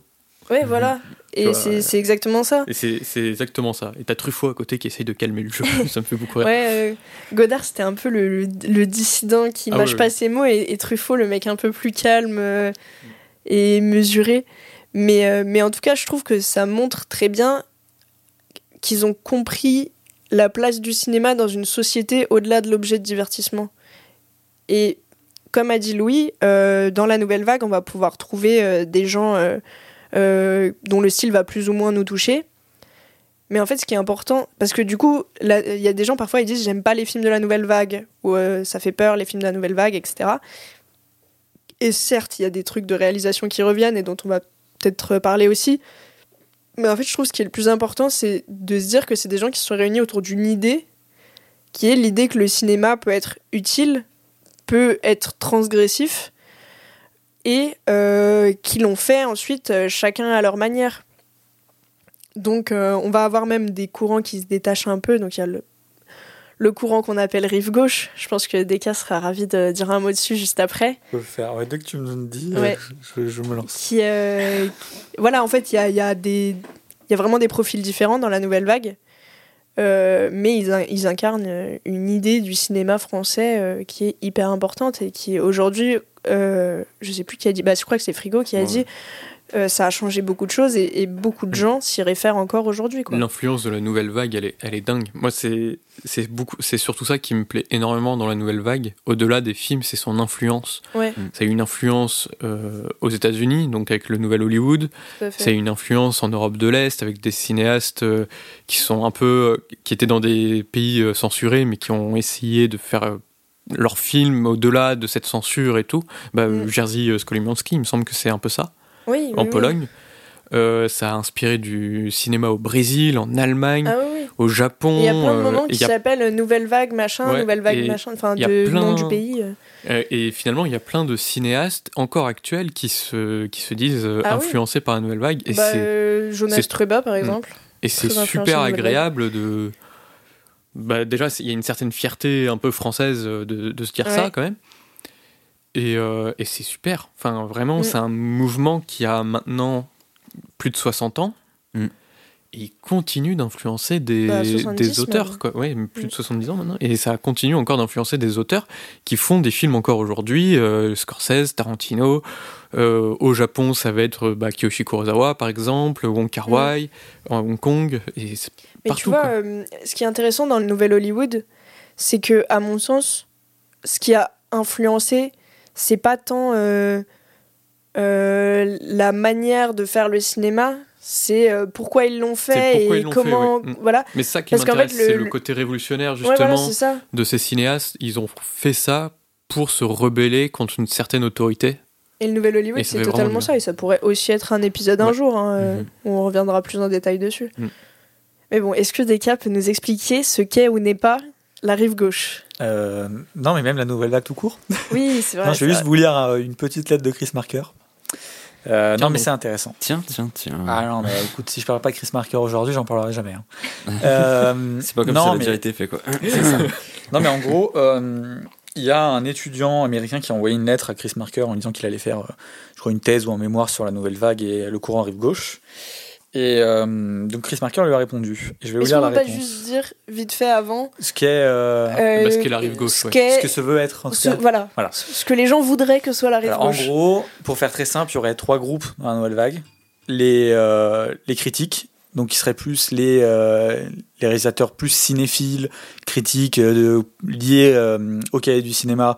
Donc, comme on a dit tout à l'heure, Godard, euh, Rivette, Truffaut, Chabrol. Chabrol. Aussi, je crois. Euh, qui ça? Romer. Ouais, sûrement. Euh, après, il y aurait la rive gauche, du coup, qui sont normalement des. euh, en tout cas, des réalisateurs qui seraient encore plus politisés et euh, pas cinéphiles à la base. Mm. Varda, René, Marqueur, évidemment. Demi, ça dépend, je sais pas trop si on peut le mettre là. il est flottant là-dedans. Et un peu les rejetés, la troisième, la troisième c'est un peu les autres, quoi. Les rejetés, c'est euh, Le louche. euh, Claude Lelouch. Et Ouais, euh, les brebis galeuses, quoi. voilà, Il y a pas Lelouch. Philippe Garel aussi Peut-être, ouais, enfin bon, c'est les autres, C'est, quoi. euh, Euh, mais les autres, ah oui, c'est parce que Lelouch, il fait quand même des films euh, très chers. euh. Et d'ailleurs, dans euh, un, un film qui est un film collectif, donc euh, loin du Vietnam, euh, donc ils ont été pas mal à travailler, et Claude Lelouch leur a demandé, euh, il leur a envoyé un message en disant, bah je sais que vous aimez pas mon cinéma, mais est-ce que je peux quand même participer avec vous? Parce que moi aussi j'ai envie de parler du Vietnam et tout. Et, et bon, ils lui ont dit oui quoi. Mais c'était drôle qu'il arrive en disant, je, sais que vous m'aimez pas, quoi. mais euh, Mais s'il vous plaît. Bon, enfin bon, et du coup, euh, Marqueur a répondu euh, ce que je vais vous lire de, de cette classification. Juste euh, la lettre que j'ai sous les yeux est écrit euh, en très petit et surtout avec euh, des lettres qui sont pas sur la même ligne, ce qui fait que c'est assez difficile à lire. Donc si je bégaye beaucoup, c'est pas que je lis très mal, même si je lis pas bien, c'est que c'est très dur à lire. Mais du coup, alors, Marqueur dit Cher monsieur, je vous réponds seulement maintenant parce que je reviens moi-même des États-Unis. Effectivement, répondre à toutes vos questions représenterait l'équivalent d'un livre que je n'aurais sûrement pas le temps d'écrire. Et j'admirerais l'idée que le son fait des loisirs du cinéaste marginal si justement ce nouveau voyage aux USA ne m'avait convaincu une fois de plus du gouffre qui sépare nos conditions de travail, euh, ici et là. Mais surtout, il y a un problème fondamental, c'est que la soi-disant, courant rive gauche est un mythe, une invention de critiques affligés de la manie de classer, de dénoter à tout prix. Au moment de la nouvelle vague, entre guillemets, et après entre parenthèses il écrit largement un mythe elle aussi, mais au moins correspondant à un critère temporel, il ferme la parenthèse, il fallait apparemment trouver un lien entre les inclassables. Et je ne sais pas qui a eu euh, le premier l'idée de cette, aberrante famille où je ne me retrouve nullement, euh, euh, ni sans doute la plupart de ceux que je vais citer, euh, que je vous cite, pardon. Il est vrai que René, Varda, Kerol et moi avons des liens d'amitié personnels, bien que nos idées et notre pratique du cinéma soient assez différentes. Pour les autres, ce n'est même pas cela. Et je vous avoue que je suis un peu effaré devant un travail que j'imagine considérable et sérieux, consacré à quelque chose qui n'existe pas, qui n'a jamais existé que dans les têtes de critiques débiles, et que votre thèse risque justement de renforcer, alors qu'il conviendrait d'en faire justice. Personnellement, tout ça m'est un peu égal, nous vivons dans un tel océan d'erreurs et d'approximations que peu importe une de plus, même si elle me concerne en partie, mais je trouve inquiétant euh, que le prestige d'un travail universitaire de qualité serve à perpétuer une erreur. Donc il est un peu acerbe euh, sur... Ça fait euh, plaisir de recevoir une, une réponse Ouais, non, mais après, bon, tout il répond un petit truc en disant euh, Je suis toutefois heureux par ce, par ce biais d'avoir des nouvelles de mon ancienne université. En effet, je travaillais à Bloomington en 1953. À l'époque, le fétiche le plus populaire était un chmou coiffé d'un mortier de l'équipe euh, et l'équipe de basket avait remporté le championnat inter enfin bon voilà raconte sa vie quoi. tout cela m'évoque beaucoup plus de choses que l'imaginaire courant rive gauche c'est vrai qu'il y a ce petit tacle pour finir et puis il termine en disant bien amicalement et, euh, et voilà donc c'est quand même assez acerbe assez critique Ouais, mais en voilà. vrai, c'est intéressant parce que du coup, pour moi, ce qu'il dit, c'est quand même qu'il n'y a pas besoin d'une étiquette. On fait tous du cinéma. On a tous voulu changer quelque chose. Et puis voilà, pourquoi nous, nous accoler une étiquette alors qu'on est tous différents et à la fois on fait tous euh, le cinéma, quoi. Ouais, mais après, ce qu'il dit, c'est que les critiques sont débiles Bah oui, non. et qu'ils cherchent juste à classer des trucs qui n'ont Bah oui, non, mais il a raison. un- a vraiment rien en commun c'est et que c'est hein. ridicule. Mais ça, c'est vrai. hein. Donc pour lui, On en en fait, la nouvelle vague. euh, notre épisode néo noir. C'est C'est ça. c'est c'est ça. donc Mais pour c'est- lui- je suis d'accord. Mais du coup, il, il dit aussi, euh, mais à quoi ça sert de coller des, des étiquettes quand Ah ouais. on fait tous un truc différent? C'est du coup, ridicule. ouais, ce qu'il dit, c'est que la nouvelle vague, le seul truc qui est un peu intéressant dans l'appellation nouvelle vague, c'est que c'est à peu près temporel. Oui, Et c'est que, ça. bon, ça. voilà. Mm. Mais tout le reste, pour lui, c'est de l'esbrouf, ça veut rien dire, on Ah s'en bah oui. fout, c'est il des conneries, quoi. Hyper extrême, quoi. Mais après, Ouais, mais Parce moi, je que- trouve que ça, Non, mais- je trouve que ça fait sens aussi. Hein. Oui, moi je trouve que ça fait Ça sens, fait sens, mais qu'il est très extrême dans le côté genre à peu près temporel, dans le sens où c'est quand même ça, c'est moi qui le dis. contemporain de. Oui, non, mais tu sais, il dit un truc de ce style, si ce n'est que c'est la même période ou un truc comme ça. Euh, il dit euh, largement un mythe, elle aussi, mais au moins correspond à un critère Voilà. temporel. Alors que, Au moins ça. alors que en vrai, euh, au moins correspond à un critère temporel, bah oui, quand même, genre c'est quand même concomitant de mouvements sociaux, etc. Mhm. Et euh, c'est quand même des groupes de réalisateurs qui, euh, bon, au-delà d'être un, un groupe où les gens étaient amis entre eux, intervenaient dans les films des autres, les machins et tout, il y a quand même des motifs de réalisation, du moins dans la nouvelle vague des cahiers. Ouais, mais c'est ça. Oui, Ok. Oui, mais tu c'est vois. que Qu'est-ce euh, que Marker et Godard ont en commun? Non, mais bien sûr, je suis Voilà. d'accord pour le truc rive gauche et tout, que c'est bon. Mais En même, gros- euh, ouais. En gros, c'était pour dire, c'est ceux qui sont pas classables dans la nouvelle vague, mais de la même époque. euh, Bon, bah Mais voilà, on les c'était met pas là. euh, le truc. Je dis sûrement une connerie, mais le truc de rive gauche et entre guillemets nouvelle vague, c'était pas genre il y en avait un euh, qui était genre pro euh, le cinéma de tout le monde et l'autre qui voulait tout faire en sens inverse en mode euh, beaucoup plus poussé. Non, ce que je te dis, c'est que c'est il y en a un qui est euh, qui sont plus des cinéphiles et des critiques, Ouais. donc proches des cahiers, et les autres qui sont pas spécialement cinéphiles, Ah mais qui sont pas des critiques et qui sont euh, beaucoup plus, euh, euh, on va dire, euh, marqués politiquement. Ouais, c'était ah oui ok. Et c'était pas du coup les cahiers du cinéma qu'ils avaient classé. euh, du coup c'était juste de la critique pure euh, qu'ils Bah, avaient les rangé dans des cases, du- un truc comme ça. À la Comment base, ça, les réalisateurs qui sont issus des cahiers du cinéma, c'est c'est vraiment c'est des critiques de cinéma. Ils ont fait énormément de textes et tout. euh, euh, bah, par exemple, Rivette, Ouais, euh, ouais. il a fait une lettre sur Rossellini qui fait euh, des pages et des pages. Euh, et euh, du coup, euh, c'est vrai que peut-être qu'on peut dire qu'ils intellectualisent plus euh, le côté théorique du cinéma euh, par rapport au côté plus brut que va offrir euh, cette fameuse rive gauche. euh. Mais c'était pas genre ils les méprisaient parce que c'était pas des cinéphiles de base ou des cinéastes de Ah, base sais. ou un truc comme ça. Bah, je sais que la, j'avais cru entendre mais quelque pas chose trop comme ça. Marker. hein.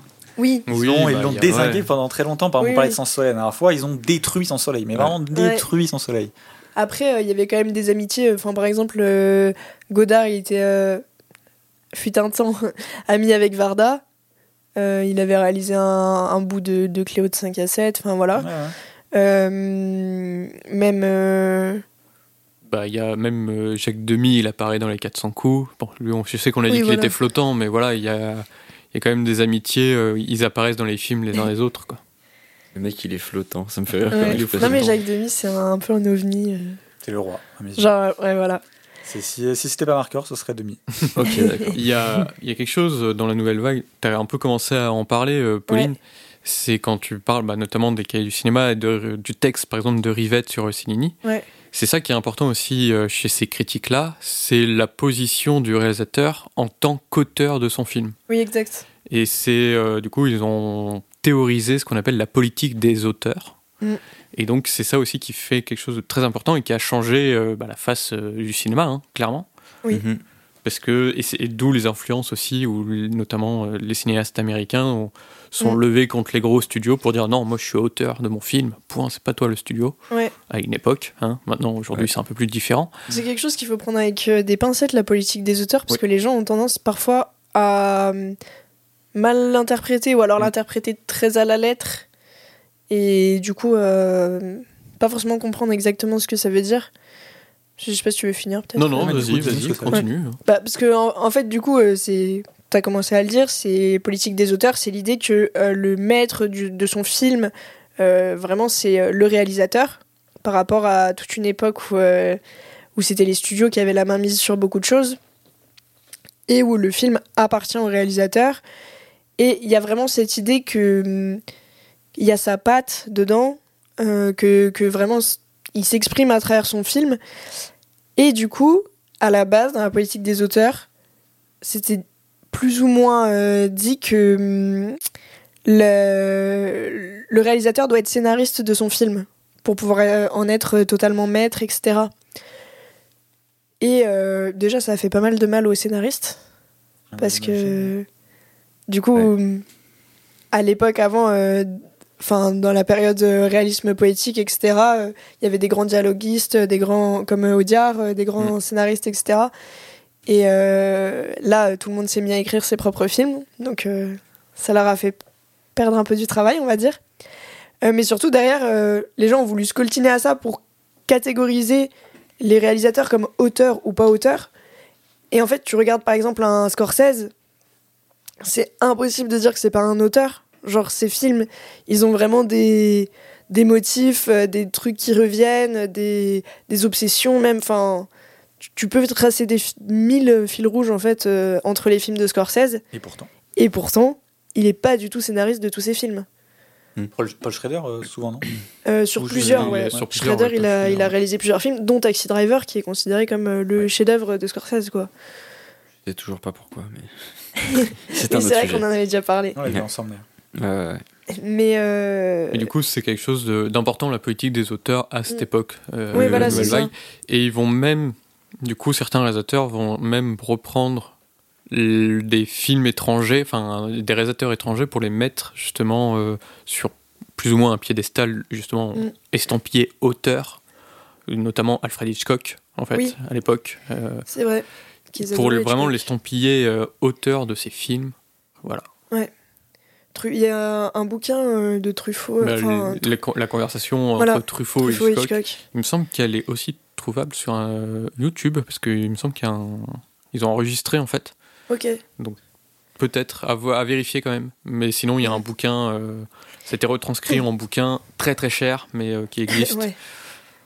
si Et, ça après- vous intéresse. et, et ce qui est intéressant là-dedans, c'est que du coup, à cette époque, la dimension critique a aussi euh, euh, pris une place énorme. Euh, c'était pas c'est pas juste la critique du dimanche que tu lis dans le journal quoi. Et en fait pardon on en est arrivé à un stade où les critiques étaient les dénicheurs de réalisateurs et, euh, et les cahiers du cinéma par exemple ils allaient sur euh, les tournages euh, de jeunes réalisateurs et ils faisaient des, des comptes rendus papier du tournage en mode qu'est-ce que ça va enfin ce que ça dit du film etc de ce qu'ils ont vu un peu comme pour ceux qui l'ont vu euh, Babylone mais je crois qu'en fait personne l'a vu ici Non. Bon, bah, dans Babylone, il y a une journaliste qui fait ça, qui suit euh, les tournages de films, etc. Et, euh, et du coup, il y avait un lien vraiment très fort. Et aujourd'hui, je sais pas, enfin, les cahiers du cinéma existent toujours, mais euh, ils font Il- plus vraiment ce genre de choses. Il y a un peu moins ça, ouais. Et, et c'est assez génial. Enfin, moi, j'aime beaucoup l'idée de, justement, de l'époque, de la- des critiques de, le- de la nouvelle vague, enfin, du cahier du cinéma de la nouvelle vague, où ils suivaient les, les réalisateurs, les auteurs. Et ça a même continué, même après la nouvelle vague, où euh, il y a. Bah, Truffaut, il va aux États-Unis, en fait, Mm. pour voir les nouveaux auteurs euh, américains. Mm. Et il va tourner avec Spielberg. Il tourne dans un Spielberg, Truffaut. C'est génial. Ouais. Juste parce qu'il kiffe euh, ce qu'il fait, justement, et que bah, il a ce côté auteur aussi. Puis voilà, c'est donc même après la nouvelle vague, il y a toujours cette idée-là. euh, Ouais. Et en vrai, les cahiers aujourd'hui le conservent encore un peu, mais en fait, il y avait vraiment cette idée de. euh, on pouvait vraiment identifier la ligne édito de, des critiques et on pouvait dire bah tel réalisateur, il est soutenu par les cahiers. Les cahiers adorent tel réalisateur, les cahiers détestent tel réalisateur. Et ça avait vraiment une place majeure en fait dans, dans l'influence que, que ça pouvait avoir sur le public. euh, Puis il y avait un peu Le- le, le combat positif euh, qui est du cinéma. ah bah oui. Oui, Bah, ça, c'était euh, aussi un combat politique. hein. Bien sûr. Où, du coup, il y avait euh, bah, Positif, qui est notre revue euh, très connue de cinéma. Mm. Et chacun avait euh, ses réalisateurs et ses auteurs euh, qui défendaient, ils attaquaient Ouais. celui de l'autre. Enfin, Mm. c'était euh, Ouais, ouais. un peu deux écuries, quoi, presque. Ah oui, c'est ça. Mm. Et aujourd'hui, je trouve qu'on n'a plus trop cette dimension et euh, c'est un peu dommage en vrai. Je- J'aime beaucoup li- l'idée euh, que la critique peut avoir un autre rôle que juste dire euh, si un film est bien ou pas. Mm. Euh, mais vraiment. Tu euh, parles d'Allociné là ou euh, bah, euh, et encore, Et, eux, et encore, pas- ils ont pas la prétention de faire plus, on va dire. Oui, bah oui. Mais euh, Seven Mag, écoute, hein, il faut lui donner. euh, bah écoute, euh, on va parler de petits réalisateurs émergents dans le prochain. euh. Ah ouais, est-ce qu'on peut avoir un nom en exclusivité? Oh, Pauline, Euh, peut-être euh, Pauline bah, Janon. euh, tu- Je peux le dire parce qu'on a tourné très récemment euh, une interview de Taormina, un réalisateur euh, américain qui a fait deux longs métrages pour l'instant, qui sont plus ou moins connus des sphères très cinéphiles. Euh, mais il y en a un, il est même pas sorti en France. euh. Et voilà, donc on parlera de lui dans le mag. Je pense que personne ne le connaît, donc euh, il y a peu de gens qui se sont dit Oh purée, euh, on va voir Bah, Taromina dans le mais prochain mag. euh, mais je donne ma carte bleue, quoi. Bah non, mais tu vois, Mais c'est intéressant. Du Je coup. dis ça Oui, non, dis justement ça dans pour le la sens blague. où euh, c'est un peu euh, notre petite pépite qu'on déniche et qu'on va soutenir. C'est trop cool en vrai. Bah oui. Enfin, bon. et du coup, oui, je voulais juste revenir quand même sur euh, l'idée des motifs de mise en scène. Ah oui. Parce que en vrai, c'est quand même un peu important d'en parler. Ouais. Euh, que dans la nouvelle vague, on va rester sur euh, le côté cahier. C'est ça qui est compliqué. Ouais. C'est du coup, si on Non, prend mais- un nouvel vague, mais qu'on prend que ceux qui vont avec la définition qu'on donne et ceux qui vont pas, on dit non, mais c'est normal, pas eux. Tu vois ce que je veux dire? Non, mais je suis d'accord. Ouais. Mais je veux dire, je vais parler de motifs de mise en scène qui se retrouvent euh, pas chez. Et encore chez Varda, ça peut. Oui, mais Enfin, pourquoi Chris Macker est dans la nouvelle vague? Je sais pas. Et parce Voilà, qu'il- tu vois, il y a des C'est un qui sont. Chris Marker. Après, il y a aussi Chris Marker, il a aussi eu ce côté de, de désinguer euh, les codes du cinéma. Donc d'un côté, il rentre aussi dans, dans ce mouvement de- du nouveau Oui. cinéma, de la nouvelle vague, du coup, parce qu'il a cherché à faire du cinéma autrement. Il le faisait pas de la même manière que les autres, quoi. Mais voilà, et, et- Il faisait un autre, autre que le nouveau. Et en fait, la nouvelle c'est ce que j'expliquais. Moi, je prends la nouvelle vague comme très large, où il n'y a pas forcément d'éléments vraiment de mise en scène, où chacun faisait un peu sa tambouille, mais de manière différente et qui cassait les codes de cinéma par son montage, par son expérimentation du son, sur l'image, sur aussi ses euh, motifs euh, narra- euh, narratifs. Parce qu'il y a aussi ça, euh, il y a Ouais. énormément de films qui parlent de la jeunesse et tout, française. euh, Mais du coup, tu vois, t'arrives quand même à faire. T'arrives quand même à trouver des trucs, mais effectivement, il y a surtout cette envie de casser les codes du cinéma, euh, que ça soit par sa mise en scène ou, ou sa narration. Donc pour moi, Chris Marker rentre dans cette grande famille de la nouvelle vague. Mais voilà, c'est.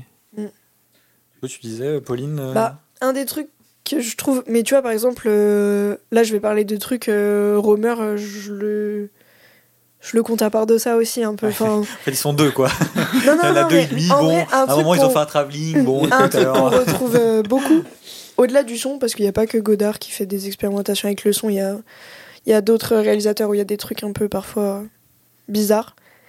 Et d'ailleurs, je me demande si c'est pas Chabrol euh, le truc. Ah, ou alors Louis Mal. Je sais, honnêtement, je sais plus. euh, je mal, suis c'est la nouvelle désolé. vague. Euh, les premiers, ouais. Les premiers, ouais. Et euh, donc, un truc que je trouve euh, qu'on retrouve beaucoup quand même dans les films de la nouvelle vague, c'est au niveau du montage. Euh, on cherchait plus du tout à rendre les choses naturelles et euh, à faire euh, euh, que les transitions d'une scène à l'autre se passent de manière fluide et que voilà. Euh, T'as des montages qui sont très bruts. Tu vas avoir des coupes très brutes, des ellipses euh, pas forcément expliquées où vraiment tu vas passer d'un truc à l'autre, d'un personnage à l'autre, et, et c'est un peu à toi de, bah, de t'accrocher pour, euh, pour faire les liens, etc. Et euh, bah, évidemment, euh, Godard le fait beaucoup. Euh, je pense à un film comme Le Petit Soldat, euh, c'est hyper. euh, euh, Enfin, ça passe d'un truc à l'autre, euh, c'est hyper rythmé. Euh, mais Varda le fait aussi un peu euh, dans ses premiers films, je trouve. Enfin, en tout cas, dans Cléo, je retrouve un peu ce, truc-là. Euh, et euh, bien sûr, du coup, on a déjà parlé du son dans la mise en scène. Il y a un côté. En fait, c'est pour ça que tout à l'heure je disais naturel. Enfin, la nouvelle vague, c'est un peu de l'antinaturalisme quand même. Parce qu'il y a quand même un côté très écrit, des dialogues, etc. Alors que le naturalisme, le but c'est de. Ah, mais c'était c'était pas ça que je voulais dire. Non, mais C'est oui, oui. au niveau du son, genre en mode. euh, Ah, mais, oui, oui, non, mais je voulais pas dire par rapport à toi, juste par rapport à pourquoi j'avais fait cette remarque que euh, la nouvelle vague c'était antinaturaliste. Et c'est pareil, ces coupes brutes de, de montage, c'est un peu comme s'il disait bah en fait, euh, on n'a pas besoin de cacher le fait que c'est un film, les gens ils, ils savent qu'ils regardent un film, donc autant jouer avec le matériel plus, plutôt que de vouloir faire le plus naturel possible, quoi. Et, euh, et en fait, c'est en ça qu'ils vont repousser dans tous les, domaines. Et c'est aussi pour ça que euh, Godard, il va s'amuser avec le son, parce qu'il dit, euh, les gens regardent un film, ils n'ont pas, pas besoin de, d'entendre ce qu'ils entendent en parlant à des, des gens dans la vie de tous les jours, quoi. Donc je peux me permettre de bah, d'un coup monter le son et qu'on comprenne pas pourquoi, puis le rebaisser, puis cacher des dialogues, puis voilà. Et quand on a dit que Godard c'était celui qui avait incarné tout ça le plus longtemps, c'est que jusqu'à sa mort, en fait, il faisait euh, des courts-métrages, des trucs comme ça, euh, voilà. Et son, son dernier film euh, paru, c'est le livre d'images. Et le truc, c'est vraiment un patchwork d'images avec du son qui ne colle jamais au bon truc. Parfois, il y a des images mais pas de son. Parfois, il y a du son mais pas d'image. Parfois, il met des sous mais parfois, il en met pas parce que c'est quand même plus drôle si les étrangers ils comprennent pas tout. T'entends sa voix off, tu sais, de papy, genre qui dit euh, cinéma. euh. Enfin, non, il parle pas exactement comme ça, mais bon, sa voix de fumeur de cigare, quoi. Et euh, bon, moi personnellement, j'ai passé un très mauvais moment, un très mauvais moment devant le film, mais tu sens que le mec, jusqu'à sa mort, il voulait repousser les limites de tout, quoi.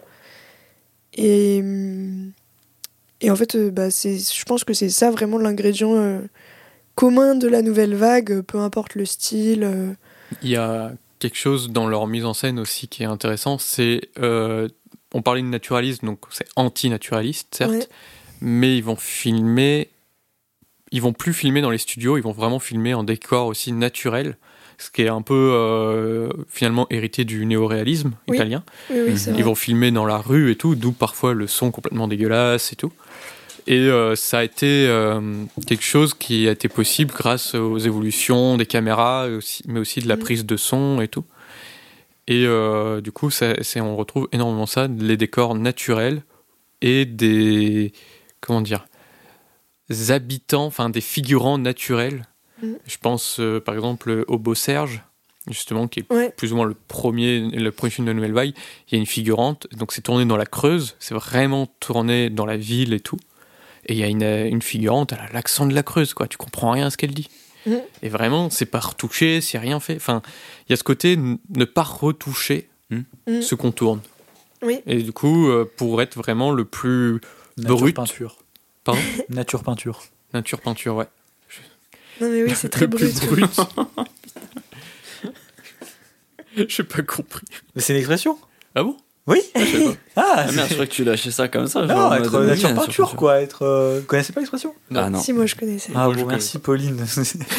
c'est pas grave. Être le plus euh, nature peinture, comme dirait Descartes. Ouais. Vraiment être le plus brut et euh, voilà. Mais pas forcément le plus. Enfin, j'allais dire réaliste, non, c'est euh, naturaliste quoi. Ça cherche pas à être vraiment euh, Oui. naturel. Non, ça, sait- justement, ouais, c'est ça qui est intéressant, c'est que ça cherche à être euh, spontané, mais pas naturel. Enfin, c'est difficile, à, difficile à exprimer.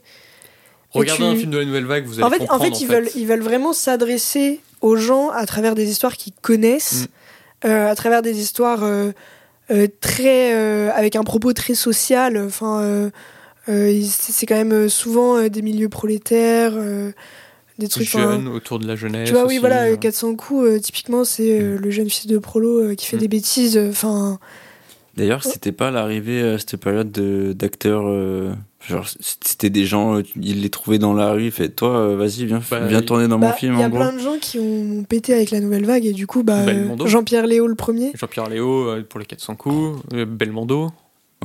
Ouais, Belmondo. Et d'ailleurs, ce qui est marrant pendant la grande période de la nouvelle vague, c'est que euh, il y avait aussi l'émergence d'un autre grand acteur français qui est euh, Alain Delon.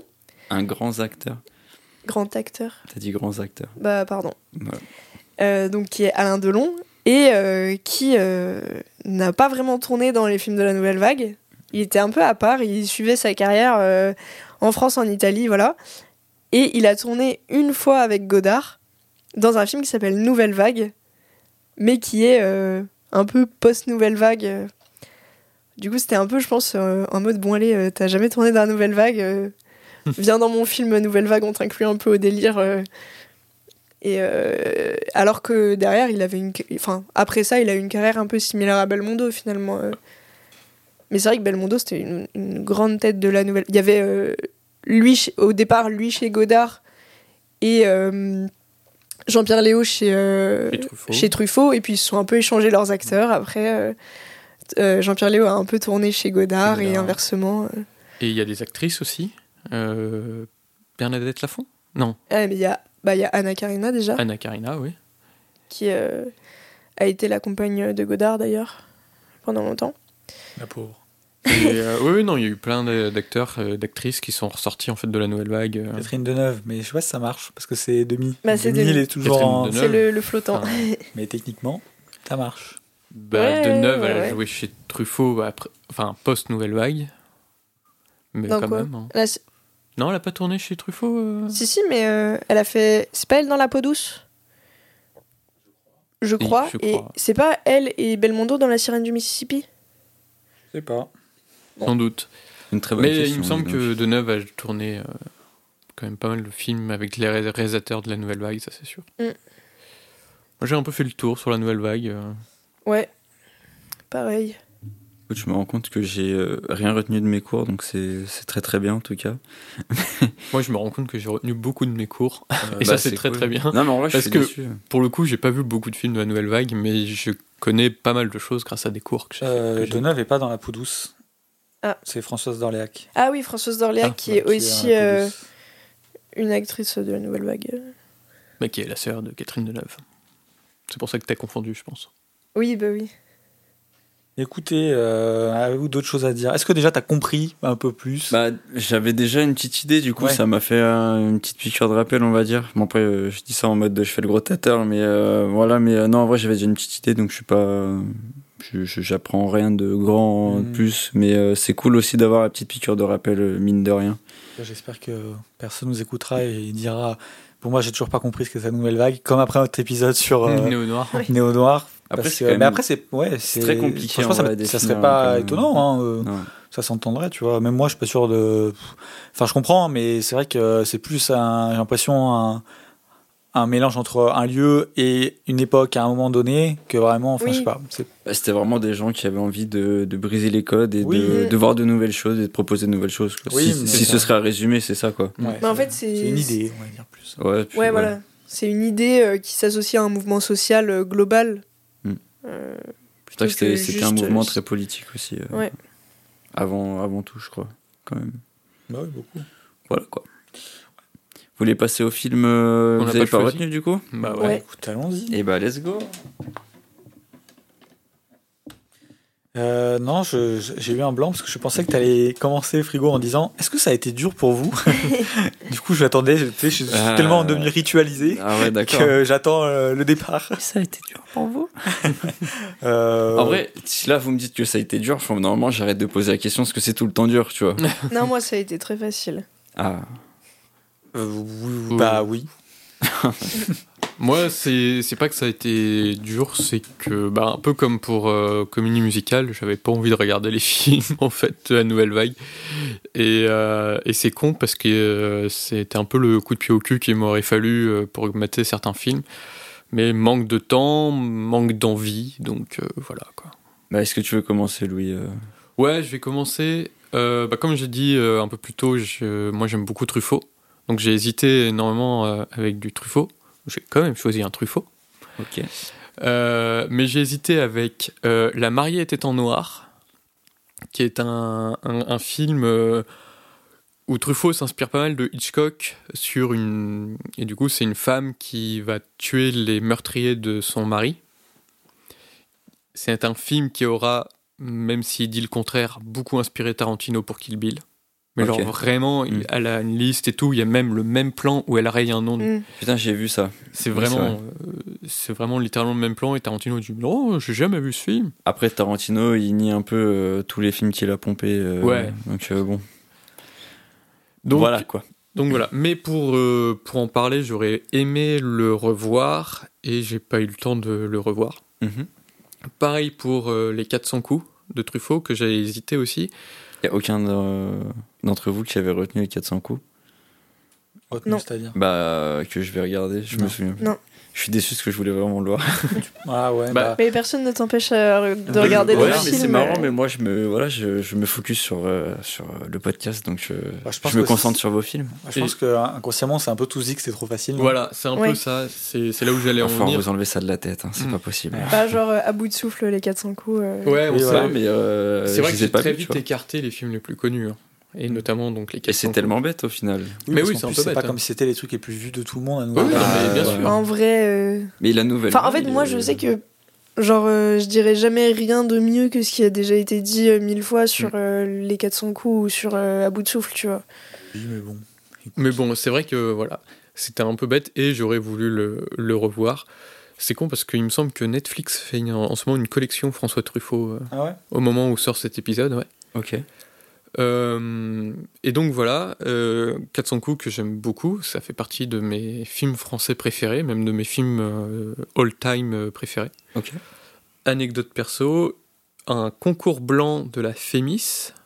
Donc euh, je passais le concours blanc euh, dans mon école et tout euh, pour euh, réalisation. J'ai écrit un scénario très inspiré des 400 coups et tout et j'étais enfin vraiment j'avais vu le film la veille, j'ai écrit le scénario euh, après. Il faut que je retrouve ce scénario que j'ai perdu et j'ai eu une très bonne note euh, d'ailleurs par rapport à ça. Impeccable. Donc voilà, et euh, voilà, donc film qui parle de la jeunesse, moi j'aime beaucoup la façon dont Truffaut parle de la jeunesse. Et j'ai hésité avec euh, Le Beau Serge de Claude Chabrol, parce que je me suis dit, quitte à parler de la nouvelle vague, autant parler de ses débuts.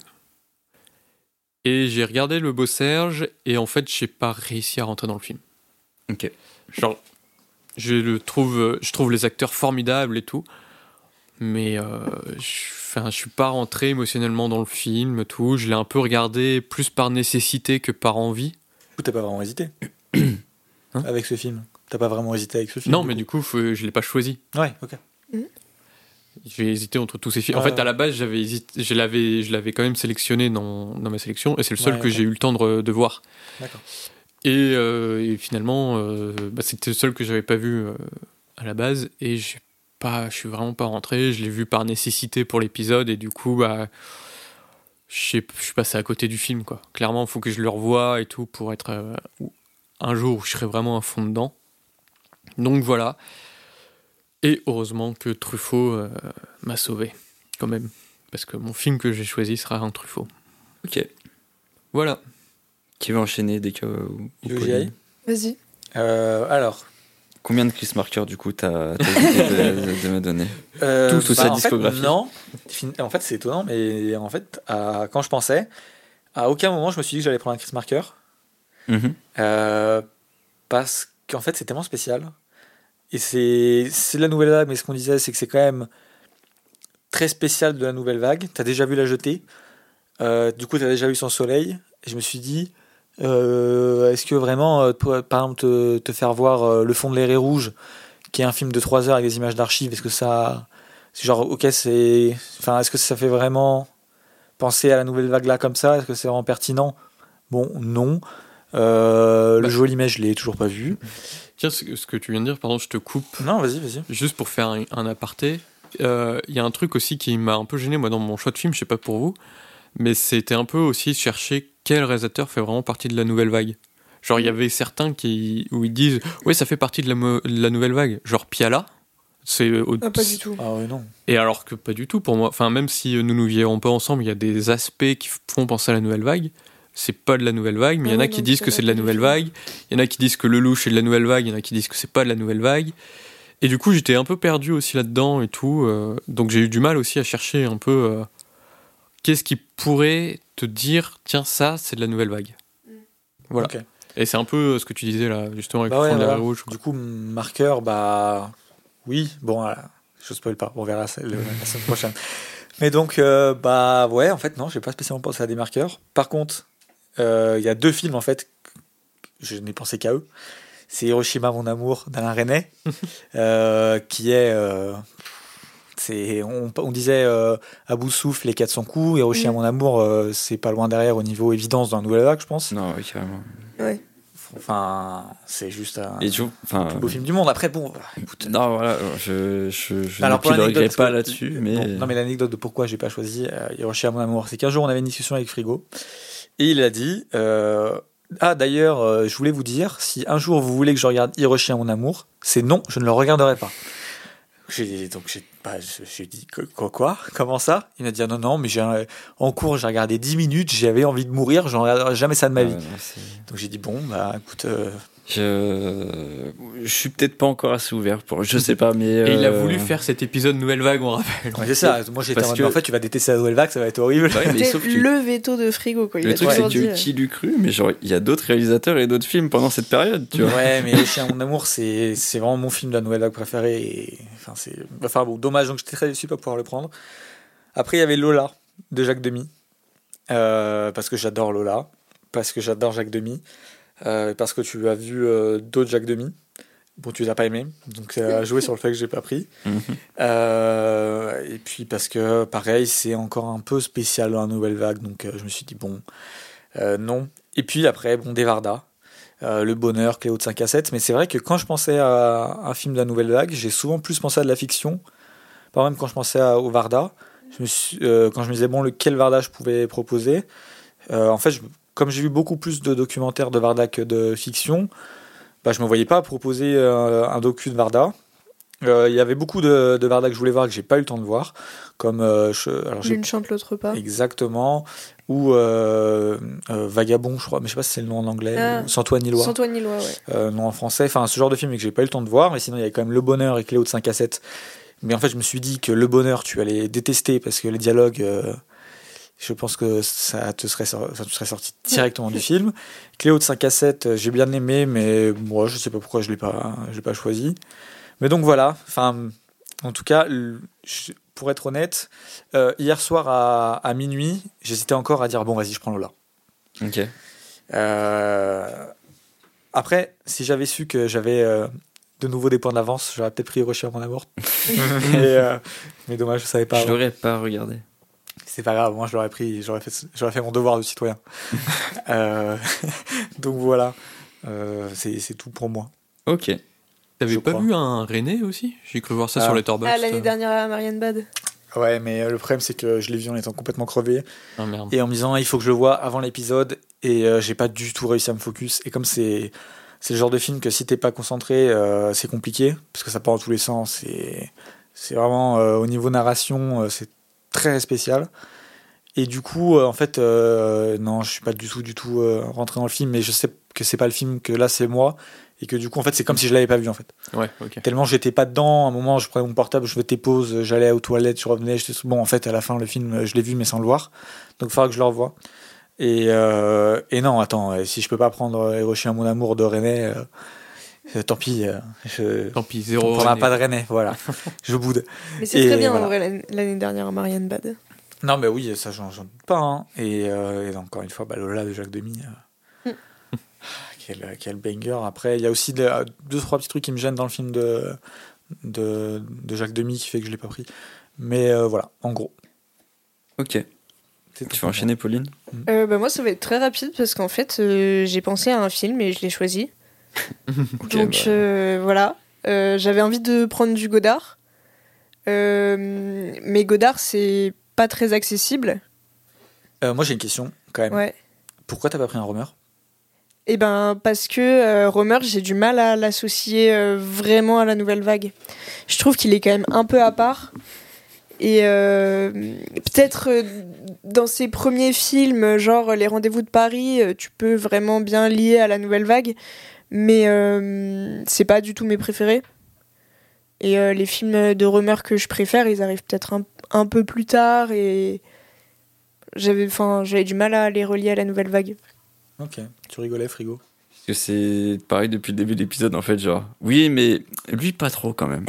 Vas-y, Ouais, c'est bon, Je genre. crois qu'on voulait vraiment avoir le cliché film Nouvelle Vague Ouais, et peu, de, de bah- prendre un peu ce qui représente le Bah mieux voilà, l'image ça, qui Ouais, les gens représente de la nouvelle vague. Et Comme j'ai dit, Et pour moi, il y a voilà. deux personnes qui intégraient euh, vraiment euh, l'idée de la nouvelle vague. Euh, c'est euh, Rivette et Godard. Après, Rivette, ces films que je préfère, c'est des films post-nouvelle vague. Genre La Belle Noiseuse, qui est un chef-d'œuvre. Et il y avait... comment s'appelle-t-il déjà? Paris nous appartient, c'est son premier long métrage euh, qui est très bien et qui pose pas mal les bases et qui pour le coup est bien dans la vibe euh, Nouvelle Vague. Mais c'est vrai que je connais quand même un peu mieux Godard que Rivette.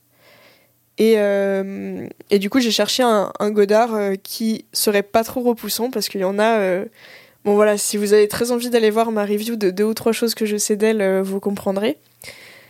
Euh, et euh, il y avait, bah, dans ceux qui sont souvent cités comme les plus accessibles, il y a euh, À bout de souffle et Pierrot le Fou. À bout de souffle, c'était un peu facile. Pierrot le Fou, j'étais pas convaincue euh, de que ce soit si accessible que ça. C'est avec qui déjà comme acteur euh Belmondo. Avec Belmondo et Anna Karina. C'est dans celui-là où ils sont en train de parler en plein milieu d'une rue et t'entends que le bruit de la rue et Non. le dialogue. Ça, c'est dans un bout de souffle. Ok. Ça, c'est J'ai vu des extraits de les deux en fait, c'est pour ça que je. Bref. Ouais, voilà. Pardon. Et dans, dans les Godard que j'adore, il y a aussi euh, Le Petit Soldat, qui parle euh, de, de la guerre d'A- d'Algérie, euh, mais d'une manière euh, nouvelle vague. Enfin, voilà, très Go- Godard, quoi. Et je trouvais ça intéressant euh, comme film pour montrer euh, ben, l'aspect politique au sein des films de la nouvelle vague. Mais j'en ai choisi un autre qui a aussi, retrouve aussi un peu euh, tout ça. Et, euh, et voilà. Ok. J'ai envie quand même de m'adresser aux gens qui nous écoutent. Mhm. Parce que euh, à chaque fois qu'on fait les, les films dont on ne parlera pas, on a souvent euh, l'argument de c'est trop facile. Et à chaque fois, Frigo souffle. euh, en disant Ah, on s'en fout, c'est pas la question, euh, ouais. tant que je l'ai pas vu, ça compte. Du coup, si vous nous écoutez et que vous avez un avis sur la question, est-ce que par exemple, si dans l'épisode de Nouvelle Vague, Pauline avait pris à bout de souffle, est-ce que vous trouvez ça trop facile ou est-ce que vous trouvez ça quand même intéressant qu'on prenne des films qui sont euh, évidents? Imaginons animation, prendre Spider-Man Into the Spider-Verse ou je sais pas si vous avez d'autres exemples de films qu'on a fait dans euh, Aidez-moi, aidez-moi, donnez-moi en là. Je sais pas, moi, je sais que t'as pris un truc genre euh, pour, pour romance qui, soi-disant, était genre une Non, bah, évidence pour même. romance, Non, euh, c'était évidence de DK, quoi. Oui, mais est-ce qu'il euh, y avait une évidence par exemple dans romance ou, ou par Bah, exemple non. dans, dans comédie euh, Hein Love Actually, par exemple. Ouais, mais par exemple dans comédie, musicale, on n'a pas pris La La Land en disant euh, voilà Ouais. c'est trop évident. Voilà. Est-ce que quel est votre avis vis-à-vis de cette question Si vous nous écoutez et vous nous donnez votre avis, franchement, ça peut être intéressant de savoir ce que vous en pensez mhm. parce que voir si Frigo souffle a raison ou si euh, Frigo a tort de souffler. Pour moi, il n'y a pas de. Il y a pas de. Enfin, là, on s'en fout. Enfin, débat c'est pas- parallèle, mais je veux dire, euh, il n'y a, pas de- il y a pas de simplicité, en fait. Genre. En fait, Du moment que si, si vraiment, genre, tu me parles d'un film d'une période et que je te dis que je l'ai pas vu, enfin, faut partir du principe que tu peux le faire découvrir à plein de gens, même si c'est une évidence même pour toi, tu vois. ouais, je suis d'accord, mais en même temps, quand tu vois le nombre de films qu'on cite à chaque fois dans les films qu'on n'a pas pris, Mm. Je me dis ce serait dommage de garder celui que tu trouves en un clic sur Google euh, si tu veux t'intéresser au thème ou au mouvement, euh, plutôt que euh, celui qui va bien le représenter, qui va être très bien et que moins de monde va pousser à voir, quoi. Ouais, mais sauf que des fois, le premier truc que tu vois, t'as pas envie de le regarder, en fait. Bah, on attend euh, vos avis hein, sur Twitter, Instagram. Ouais. Non, mais c'est ouais, non, je trouve ça intéressant d'avoir partout, euh, euh, savoir ce que vous dire en en pensez, aussi. euh, nous écouter quoi. Mm. Euh, voilà, je me suis dit que c'était bien d'avoir cette Bah discussion ouais, euh, euh, en on et pas Parce en que si demain tu, tu, tu veux me vendre un Fast and Furious et que tu dis bah euh, non, c'est trop évident, bah je... vas-y, je vais pas voir de Fast and Furious. tu les as vus déjà, la majorité. Pas tous. Oui, mais on va pas te proposer le neuf quoi. Et pourquoi pas? Épisode Euh, blockbuster. voilà. Euh, ouais, on sait jamais. Y a-t-il un épisode de Star qui arrive. Peut-être, on ne sait pas. Euh, donc voilà, non, mais je trouvais ça intéressant. Bon, Ouais, non, je suis d'accord. N'hésitez pas à nous faire des retours. Je, je pense pas qu'on aura beaucoup de réponses là-dessus, mais c'est on jamais? On sait jamais. On sait jamais. Tu t'es fait une passe décisive du coup pour nous mener euh, petit à petit vers la conclusion, je pense? Parce que vous n'avez plus rien à ajouter. euh, Ah bah oui, oui, oui, Ouais. c'était, Ouais, euh, pour terminer, oui. Eh bah, Eh bien écoutez, euh, on va se retrouver dans une semaine pour Ouais. la deuxième partie où on va vous présenter euh, nos trois films mhm. et on va les présenter à frigo. Euh, mais du coup, si vous voulez euh, nous retrouver sur les réseaux sociaux, retrouver le podcast dans un premier temps, c'est euh, at Studio7Pod sur Instagram et Twitter et Studio7 sur Letterboxd. Dans quelques jours, demain ou après-demain, je ne sais plus, je crois que c'est mercredi, vous pourrez nous donner les listes. non, non, non, on va vous faire une liste et vous allez pouvoir des films que vous auriez choisi à notre place pour la nouvelle vague. Et, euh, et où- donc, ce sera une liste dans laquelle il y aura tous les films qu'on a cités, plus ceux que vous nous donnerez, donc euh, une bonne liste.